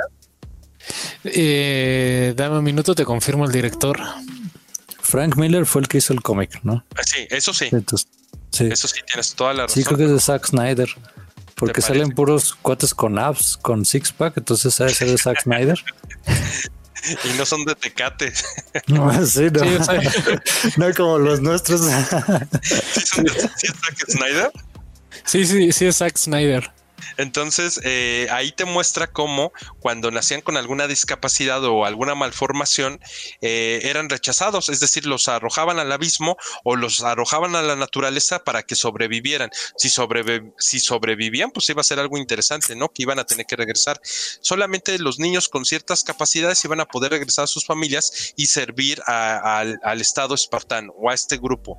Pero, pues, un niño en la naturaleza no puede sobrevivir. A diferencia de los animales, pues un niño está indefenso y, más si no tiene las condiciones físicas óptimas. Ahora, hablar de esto, eh, eso era una especie de eugenesia muy primitiva. Hablar de esto en la actualidad, pues sería ir en contra de todas las personas que eh, han nacido con alguna condición o con alguna enfermedad y pues nosotros que provenimos de las religiones del, del libro, es decir, las judeocatólicas cristianas, pues vemos que esto es un acto discriminatorio y está mal eh, privarle de la vida a las personas. Eh, aunque sea antes del nacimiento o después del nacimiento, en este caso con los bebés no aptos eh, para, para, el Estado. Y pues es terrible, pero, pero así sucedió con los espartanos. Pero fíjate que también ahí hay una, bueno, quiero, quiero poner como un punto en, los puntos sobre la CIS, como quien dice, no podemos juzgar al pueblo espartano así tan, tan al aire, porque recordemos que estos cuates también estaban, estaban locos, o sea, si no estaban haciendo la guerra, se estaban drogando. Recuerden las guerras médicas. ¿Y qué fueron las guerras médicas? El control de los opiáceos de, de, de la península griega que buscaban que, tuvieran un, suministro de guerras, digo, de drogas en ese tiempo. Entonces, si no estaban drogados, estaban peleando. Y si no estaban drogados y peleando, estaban filosofando. Entonces, ese es como también el, modelo de, vida de los griegos. No digo específicamente de los espartanos, pero sí de los griegos de ese tiempo. Sí, definitivamente eh, son sociedades que han contribuido al conocimiento de la humanidad y que pues ahora son nuestra referencia y que posteriormente pues algunos otros grupos supremacistas en Estados Unidos y después en la Alemania nazi pues iban a seguir algunas de estas enseñanzas y estrategias de griegos y espartanos. Claro. Fíjate que a, lo que mm, los espartanos sí tenían una especie de purga, así como hecha y derecha, que era el, el más bien, el agoge era como la educación espartana.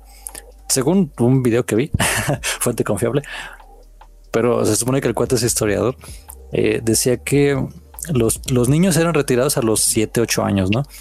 Les enseñaban todo esto de, de lucha, de canto y así, muy griego, ¿no? El asunto. Pero al llegar a los 15, 18 años, sí había una especie de purga por parte de los espartanos, que eran los que eh, tanto racialmente como económicamente tenían la superioridad en contra de los eliotas, que eran su, pueblo sometido. Según esto, eh, los soltaban así a la, en el campo, tenían que ir y, matar a alguien así, este, como, como para probar su, su hombría y ganarse el derecho a la ciudadanía. Entonces, este, obviamente las víctimas eran los, este, eran hombres o, posibles eh, blancos, bueno, posibles, este, mm, líderes, eliotas. Entonces, como que los purgaban eh, por parte de estos chavos que pues, los entrenaban durante años, eran guerreros. Este, entonces, como que le bajaban el, el jugo a la, a la población eliota, a todos los este, que pueden representar una amenaza y este, ya con eso los que sobrevivían y, regresaban eh, ya se ganaban su ciudadanía. Según esto, los espartanos tenían una especie como de, eran como Libia, o sea, el Estado sostenía toda la economía y a cada quien le daba su pedazo de tierra, este, porque su, economía estaba fundamentada en este esclavismo. Entonces, pero el precio de pagar era que tenían que ir y echarse a, a los eliotas y ir a la guerra cuando se les decía. ¿Y sabes quién hace algo muy similar? Abraham Lincoln.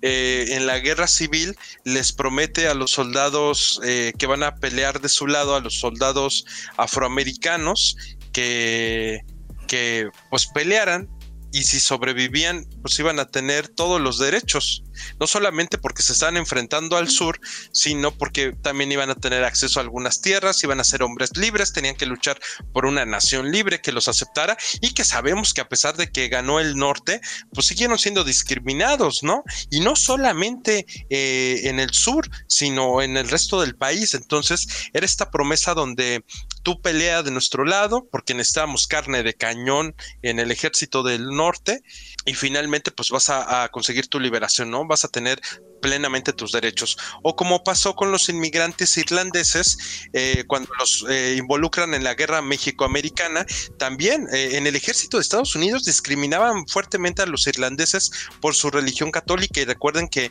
el resto del ejército eran protestantes, entonces había esta burla entre protestantes y católicos y cuando los irlandeses llegan a esta tierra dicen, pues miren, los el resto de nuestro ejército nos, nos humilla, nos, sentimos parte de los Estados Unidos, nos menosprecian por nuestra religión eh, y los mexicanos son católicos, vamos a luchar del lado de los católicos. Entonces, eh, por eso es que está el batallón o estuvo el batallón de San Patricio como uno de estos actos heroicos de, deserción de un ejército extranjero para venirse del lado mexicano. Y, bueno, pues se convirtieron al final en, mártires eh, el batallón de San Patricio. Sí. Oh. Sí, tienes razón.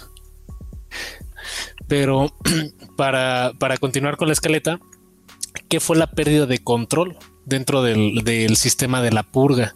Porque aunque el resultado de bajar los índices de criminalidad mediante garantizar una noche libre durante eh, una noche al año pudieron bajar esto, nos dimos cuenta dentro de la película y la serie que no fue suficiente. Eh, uno de los eventos más controversiales es de que el gobierno empezó a purgar gente fuera del tiempo de la purga. ¿Y por qué lo hacían? Porque eran detractores políticos y porque tenían ideas que iban contrarias al pensamiento de la purga, que fue el caso de la senadora Charlie Brown, en la tercera película la buscaron purgar y por eso eliminaron el concepto de, no se puede tocar a funcionarios gubernamentales clase 10. Y la otra, dentro de la serie, encontraron que algunos grupos, o bueno, una psiquiatra se dio cuenta que la purga no estaba siendo una solución para bajar los índices de violencia, que al contrario, la gente estaba más ansiosa por, por cometer actos ilícitos y fue purgada para, para cerrar este secreto quien retoma los estudios, o bueno, quien da difusión a los estudios de esta psiquiatra es la protagonista de la segunda temporada de la serie, en la que hablamos hace ratito, está Paola Núñez en el personaje de Esme Carmona, quien en este, eh, bueno, a final de la segunda temporada, decide sacar a la luz videos del ejército norteamericano asesinando a personas fuera del tiempo de la purga para mantener el secreto y pues obviamente Esme es asesinada también fuera del tiempo de la purga como para, para mandarla a callar como para cerrar. Entonces se dieron cuenta los nuevos padres fundadores que su solución no estaba siendo tan del todo buena. Parece que tenían más finalidades económicas que realmente de control. Bueno, es que sí sigue siendo control social, pero una finalidad más económica que de, mantener a la población tranquila. Pues es que yo creo que no puedes mantener a la población tranquila eh, a través de estos actos que atentan contra tus derechos humanos, atentan contra tu libertad, eh, tu libertad física y, cualquier, cualquier eh, principio básico, cualquier ley natural, ¿no?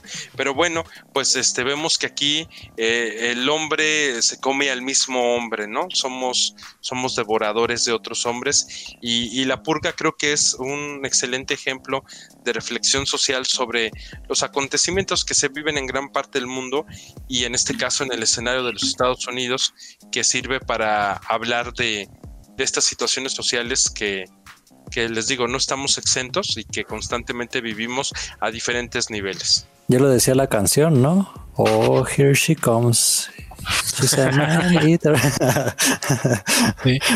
Planteado lo anterior, y me gustaría así como sondear con una pregunta. Yo veo esta película como una crítica al modelo, al estilo de vida americano, ¿no? O sea, podemos ver plasmados desde el redneck, que es este eh, ¿cómo decirlo? Anti, no, es xenófobo, racista y demás, donde puede sacar sus impulsos como los más ritualistas. Sin embargo, esta crítica eh, social que hace de Mónaco en estas películas, ¿cómo la perciben ustedes? Ah, ok. Este, ¿sabes qué? Pues yo creo que que, existe la crítica, pero me parece que sigue siendo insuficiente. Eh, aunque ha tenido un impacto cultural, eh, yo no veo como que la gente esté hablando demasiado de la purga como con otras cosas. Siento que todavía quizás faltó algo, algo más sorprendente en lo cinematográfico para que se quedara en el imaginario popular y la gente tome conciencia y diga, no, pues eso sería como en la purga, ¿no? Entonces creo que todavía le falta algo a, a estos argumentos como para que pueda permear bien en, la cultura y entonces la gente tenga la referencia inmediata. ¿Qué crees que yo siento que se va a ir diluyendo y tendría que llegar otra película con una crítica social muy parecida, eh, pero que puede impactar más? No sé cómo, porque pues la verdad eh, no me lo imagino, pero siento que tiene que llegar a un mayor nivel. Siento que todavía está insuficiente, que no, que no ha logrado este calar hondo en la sociedad. Fíjate, bueno, tal vez yo no sé si yo interpreté la película de una forma diferente, pero eh, mientras estaba haciendo la investigación para este podcast, eh, ya ves, revisando videos y documentación, me di cuenta que en, España hicieron todo un evento cuando salió la tercera película, en el cual en un centro comercial iba la gente este, disfrazada y vestida para hacer un evento de purga simulada con participantes y todo. Y me quedé pensando que, acaso no habrán entendido el mensaje, o sea, eh, la crítica social no lo habrán, o sea, llegar a hacer un evento social donde vas y purgas a alguien no te mueve nada, no te hace pensar en nada, o sea, el contexto social en el cual está manejado no te transmite nada, o realmente yo le di una dimensión mayor a lo que estaba viendo, ¿no? O sea, yo la verdad sí terminé con una, yo me, tengo que decirlo, sí me gustaron las películas y sí me gustó la serie. Me aventé las cuatro películas y las dos temporadas y fueron para mí buenas, pero siempre terminé con una sensación de asquedad, no asco, pero así como de eh, ¿cómo decirlo? Una sensación amarga. Y después ver este tipo de eventos dices, ¿qué acaso no se entendió el mensaje de, del dolor social que genera esta disparidad social? porque yo para mí fue muy claro, ¿no?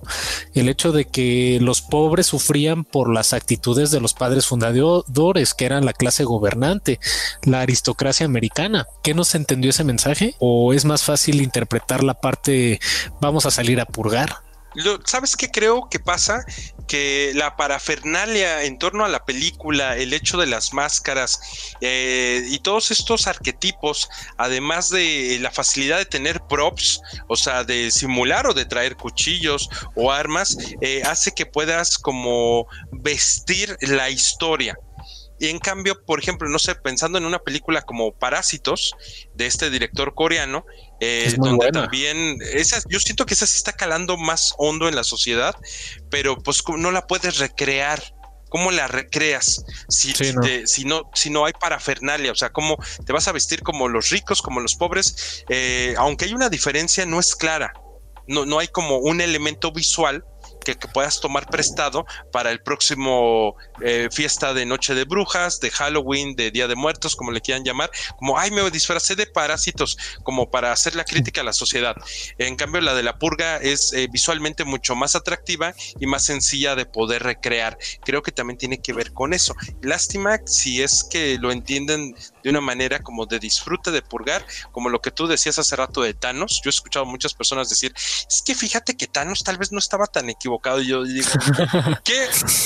Yo digo, pues, ¿qué pasa? No, o sea, es que no puedes em, lanzar así tan, tan de manera facilona el Thanos estaba en lo correcto, porque para eso son estos espacios para, para debatir.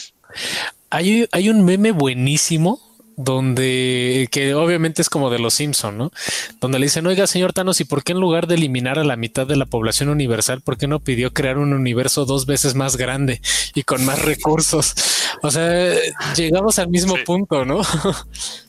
Sí, porque aquí eh, es, es, es, como lo facilón de eh, pues mata, este, quita a, los que se están comiendo sus recursos. Pero además es de, es de manera mm, estratégica, porque no pueden desaparecer a toda la población pobre, sino ellos no existirían. Para que haya ricos se necesita tener una clase que esté empobrecida, que genere la riqueza. Entonces, eh, la purga es nada más selectiva y es para disminuir, porque si tú eliminaras a todas esas clases sociales abajo de estas autoridades, pues ellos a quién van a gobernar, a quién van a explotar. Sería incongruente. Es correcto. Y fíjate que también como crítica social la película, ahorita citaste Parásitos, pero también una que me dejó a mí marcado es la del hoyo, una película española que está en Netflix. Muy buena que habla sobre la recomendado. Que, habla sobre qué la distribución de la riqueza en una prisión. O sea, es una, híjole, es que sé que hay mucha banda que no la ha visto, pero bueno, igual y con este comentario les despierto la curiosidad hay una plataforma donde eh, los mejores chefs o la gente más preparada prepara platillos riquísimos para todos. Entonces la gente empieza, o sea, ponen todos estos platillos a disposición de la gente que está en la cárcel, pero es una cárcel eh, vertical y la comida va bajando este, por niveles. Entonces los, los que están en los primeros niveles se dan el banquete de su vida, mientras que los que están en los niveles más inferiores se quedan sin, sin comer. Incluso llegan al grado donde los niveles medios escupen a la comida o, dejan las sobras para que los demás se alimenten. Y esa es una forma, una mala forma de cómo se distribuye la riqueza. Incluso los que están en los niveles todavía más inferiores recurren al canibalismo para sobrevivir. Y es una cuestión pues, muy profunda en la forma en la que hablamos de la distribución de la riqueza. Y regreso al tema con Hobbes. Yo, yo no veo a un hombre, o sea, el hombre no es que sea malo por naturaleza. Digo, Hobbes es este, como citando un ejemplo, ¿no? Hobbes, este, Marx y Rousseau. Eh, el hombre no es malo por naturaleza, es la falta de oportunidades y la mala distribución de la riqueza la que lo lleva a competir para, para ganarse un lugar, un puesto en lo que necesita para tener su mínima supervivencia, creo.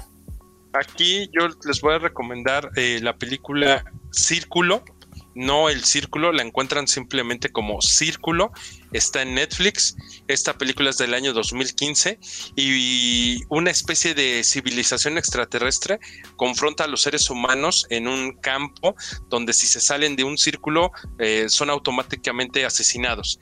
Entonces entre ellos tienen que decidir quién es la persona que debe sobrevivir de un grupo de personas. Y entonces el, tema de la desigualdad, de la discriminación, del origen, eh, va haciendo que vayan desapareciendo poco a poco porque ellos tienen que tomar la decisión de quién tiene que sobrevivir, quién tiene que ser el último. Es una película increíble, les repito, del 2015, está ahí en Netflix, se llama Círculo y, les va a reventar la cabeza en cuanto a la reflexión y las ideas y va en torno a esto de, de, ¿en verdad el hombre es bueno o malo por naturaleza? O sea, ¿qué estamos dispuestos a hacer con tal de sobrevivir? Fíjate que yo siento que eh, igual la purga al final resultó ser una película de acción entretenida con un con una premisa muy interesante. Y así también está, por ejemplo, bueno, este un poco, ¿no? Los juegos del hambre y así. O sea, son como al final son productos de entretenimiento. Tienen un poquito de, de lo, lo aderezan con con dilemas sociales, morales, económicos y así pero no, no pasan más allá. Entonces a nosotros sí nos, nos concierne como ponernos a pensar, ¿no? De bueno, es que sí, o sea, a lo mejor ciertas cosas de la realidad son como la purga y no deberíamos participar o, deberíamos este, ser más conscientes de, ciertas cosas, ¿no? Digo, como que, como que tenemos una idea de que el darwinismo social es malo, de que la desigualdad es la, la raíz o una de las raíces de este, todo esto, ¿no?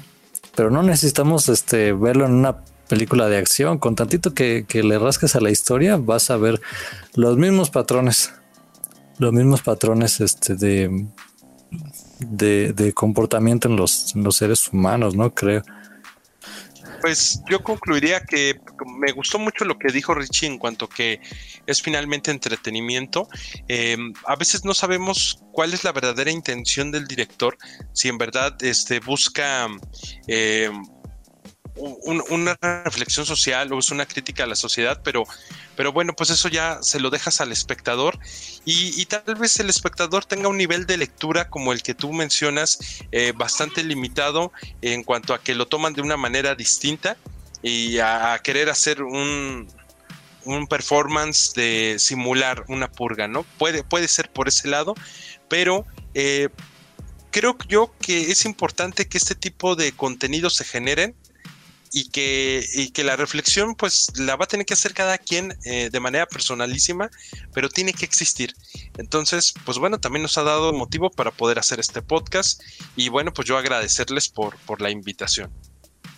No, esta es tu casa cuando gustes, Goyo. Y bueno, mis conclusiones no, gracias a ti.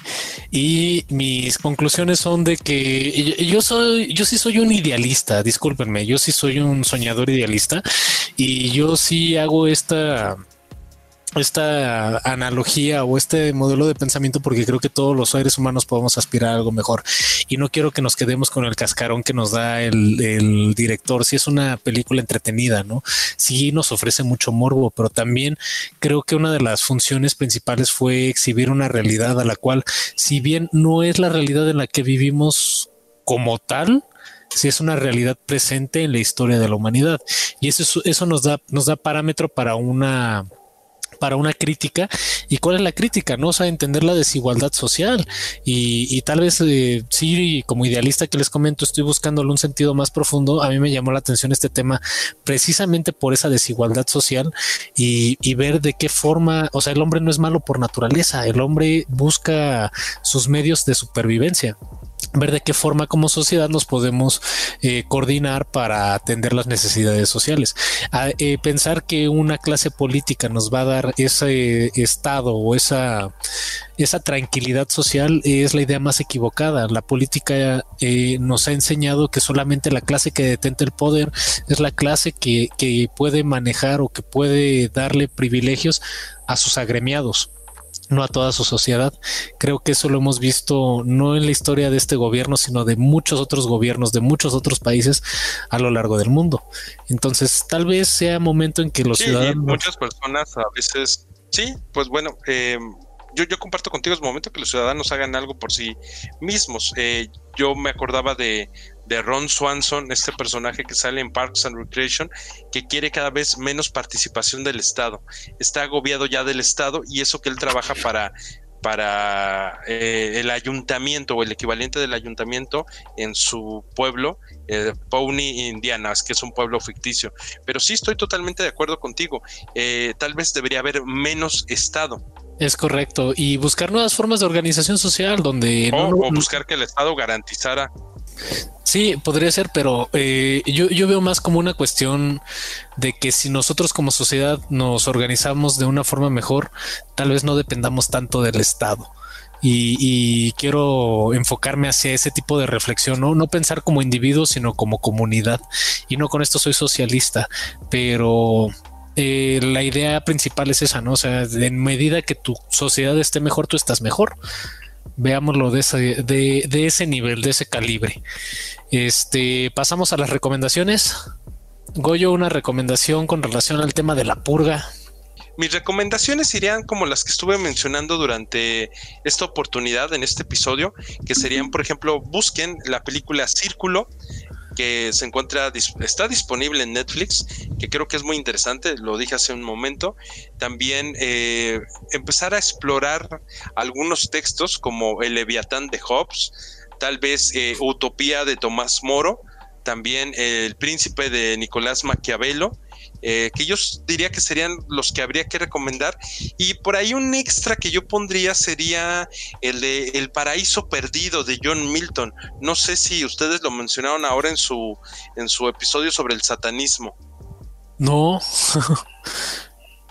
Creo que ahí estaría interesante como, como meterlo como este tema de en verdad si el hombre es bueno o malo por naturaleza. Eh, pueden encontrar cosas interesantes en el texto de John Milton, El paraíso perdido. Eh, ahí serían mis recomendaciones. Ok. En cuanto a la maldad del hombre, la, la que me suena y que a mí me gusta mucho es El Señor de las Moscas, aunque va más orientado a los, a los niños, ¿no? O sea, de que que somos capaces de hacer con tal de obtener eh, un poquito de poder, ¿no? Eh, no me acuerdo del autor, pero, pero es una, novela de unos niños que creo que se quedan varados en una isla. O más bien están perdidos. Y ellos tienen que organizar como una mini sociedad.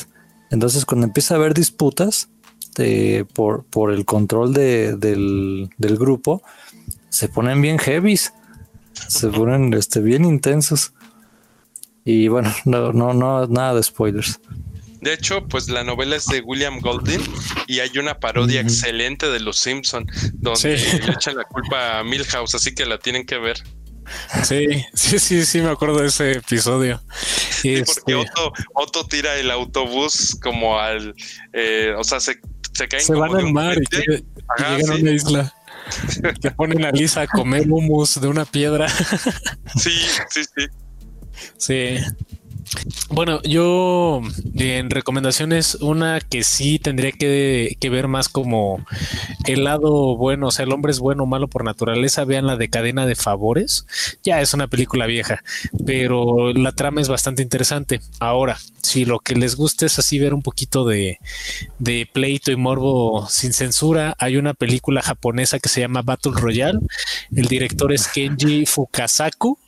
Eh, es una película de de donde los estudiantes más problemáticos son sometidos a un torneo donde el último que sobreviva es este es perdonado de todas las el vandalismo que haya hecho en la escuela. Entonces va relacionado con la purga si les gusta como por ese estilo, también véanle la crítica social. Eh, es un estado autoritario al final del día. Esas serían como mis dos recomendaciones. Y pues bueno, pasamos al tablón de avisos. Goyo, avisos. Ah, bueno, fíjate que ahorita que dijiste, antes de pasar a los avisos, ahorita que dijiste de Battle Royale, eh, hace unos años hubo, hubo una serie en los cómics que se llamó Avengers Arena, así doble A, y, estaba bastante interesante porque, porque hacían lo mismo de Battle Royale, pero aquí en el universo de Marvel. Entonces, si alguien es fanático de los cómics, les recomiendo, les recomiendo buscar Avengers Arena, eh, que es esta idea también del estilo de la purga. Y bueno, pues avisos. Eh, eh, pues agradecerles por la invitación de nueva cuenta y mencionarles que estamos en un canal en YouTube que se llama Hello There podcast donde hablamos de series, de películas, de novelas gráficas, de cómics, de muñecos, es decir, todo lo de la cultura geek geek, nosotros tenemos una frase que es Hello there, la central de la cultura geek. Y con todo y ese tonito, pues este, nosotros hacemos estos programas donde platicamos de, todos estos elementos culturales. Y bueno, pues estamos ahí en Facebook, en Instagram, en Twitter, en, en todos los canales. Estamos en Spotify, en YouTube y en Apple Podcast. Entonces nos pueden encontrar como Hello There Podcast. Perfecto. Les vamos a dejar el link de Hello There en la descripción del video.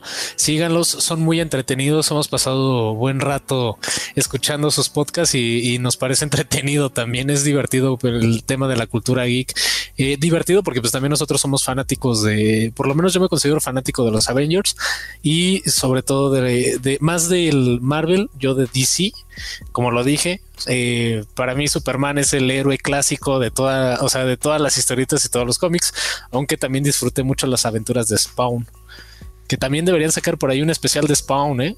Me invitan cuando lo saquen.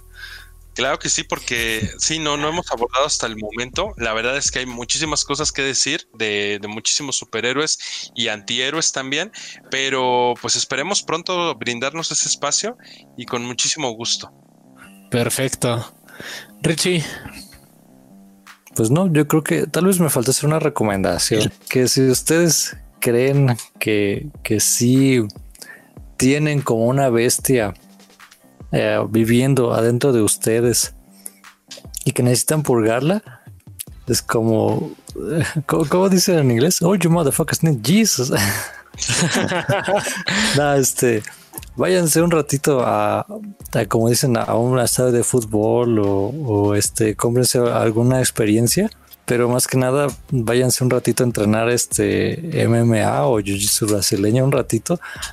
Vean una clase muestra y van a ver lo que es amar a Dios en tierra ajena. Este, ah, pensé que ibas a terminar la frase con otra manera, Richie ya te iba a regañar, pero en tierra ajena. No, no, no. Sí, o sea, este. Si ustedes. Estas cosas, ¿no? ¿Eh? Tú practicas como taekwondo, karate, ¿qué practicas? Ah, pues pregunta de trivia. Este, me metí a, jiu-jitsu brasileño y o sea, eh, toda esta idea de que la, violencia es como, sí, bien padre, voy a matar a este cabrón. Es, es como, sí, güey, o sea, es bien diferente tratar de matar a alguien con, con un aditamento que con tus propias manos. Y ahí es cuando te das cuenta de que no es nada bonito así. El deporte, la deportividad es, es padre, ¿no? Pero no es, la violencia no es así algo que se pueda tomar la ligera. Entonces, este, y, es cosa que, que, los que no saben de la guerra creen que es muy bonita. Entonces, si digo, cada quien tiene su, su, su gusto en el que en el que desata sus pasiones y así, y eso está bien, ¿no? Pero si no han encontrado una y creen que tienen ustedes así el instinto asesino, este, vayan a probarlo, vayan a probarlo y se van a dar cuenta de que su instinto asesino va a decir, no, güey, así está bien, gracias. Yo lo único que les voy a decir es que la mejor purga es con un laxante y dos litros de agua. Ahí les voy a dejar la recomendación. Ahora sí, Richie, tablero de avisos. No, pues nada, este, síganos en Patreon, que estamos buscando, este, pues, eh, mantener aquí al, podcast. Próximamente estará nuestro sitio web. Y pues, si ustedes quieren un sitio web, pues también contáctenos. Les podemos ayudar. Y pues, ya, este, dentro también del tablero de avisos, suscríbanse, denle clic a la campanita, pónganos like, eso nos ayuda muchísimo y compártanlo con sus amigos. Eso es este mi tablero de avisos. Por parte de Lupus Intus. Síganos para más transmisiones. El siguiente tema que vamos a abordar, por si se quedaron con la duda, vamos a hablar de OPARTS y criptozoología. Eh, recuerden que ustedes pueden votar por los temas que les interese. Eh, los Patreons pueden votar por los temas que los interesen. Si no, nosotros vamos a seguir dirigiendo el podcast hacia donde se nos dé la gana. Pero sí, este, suscríbanse ahí como Patreons. Estamos, eh, leemos todos los comentarios, contestamos todas las dudas. Y pues sí, síganos en redes. Y pues bueno, siguiente tema, criptozoología y OPARTS. Muchas gracias por su atención. Hasta la próxima.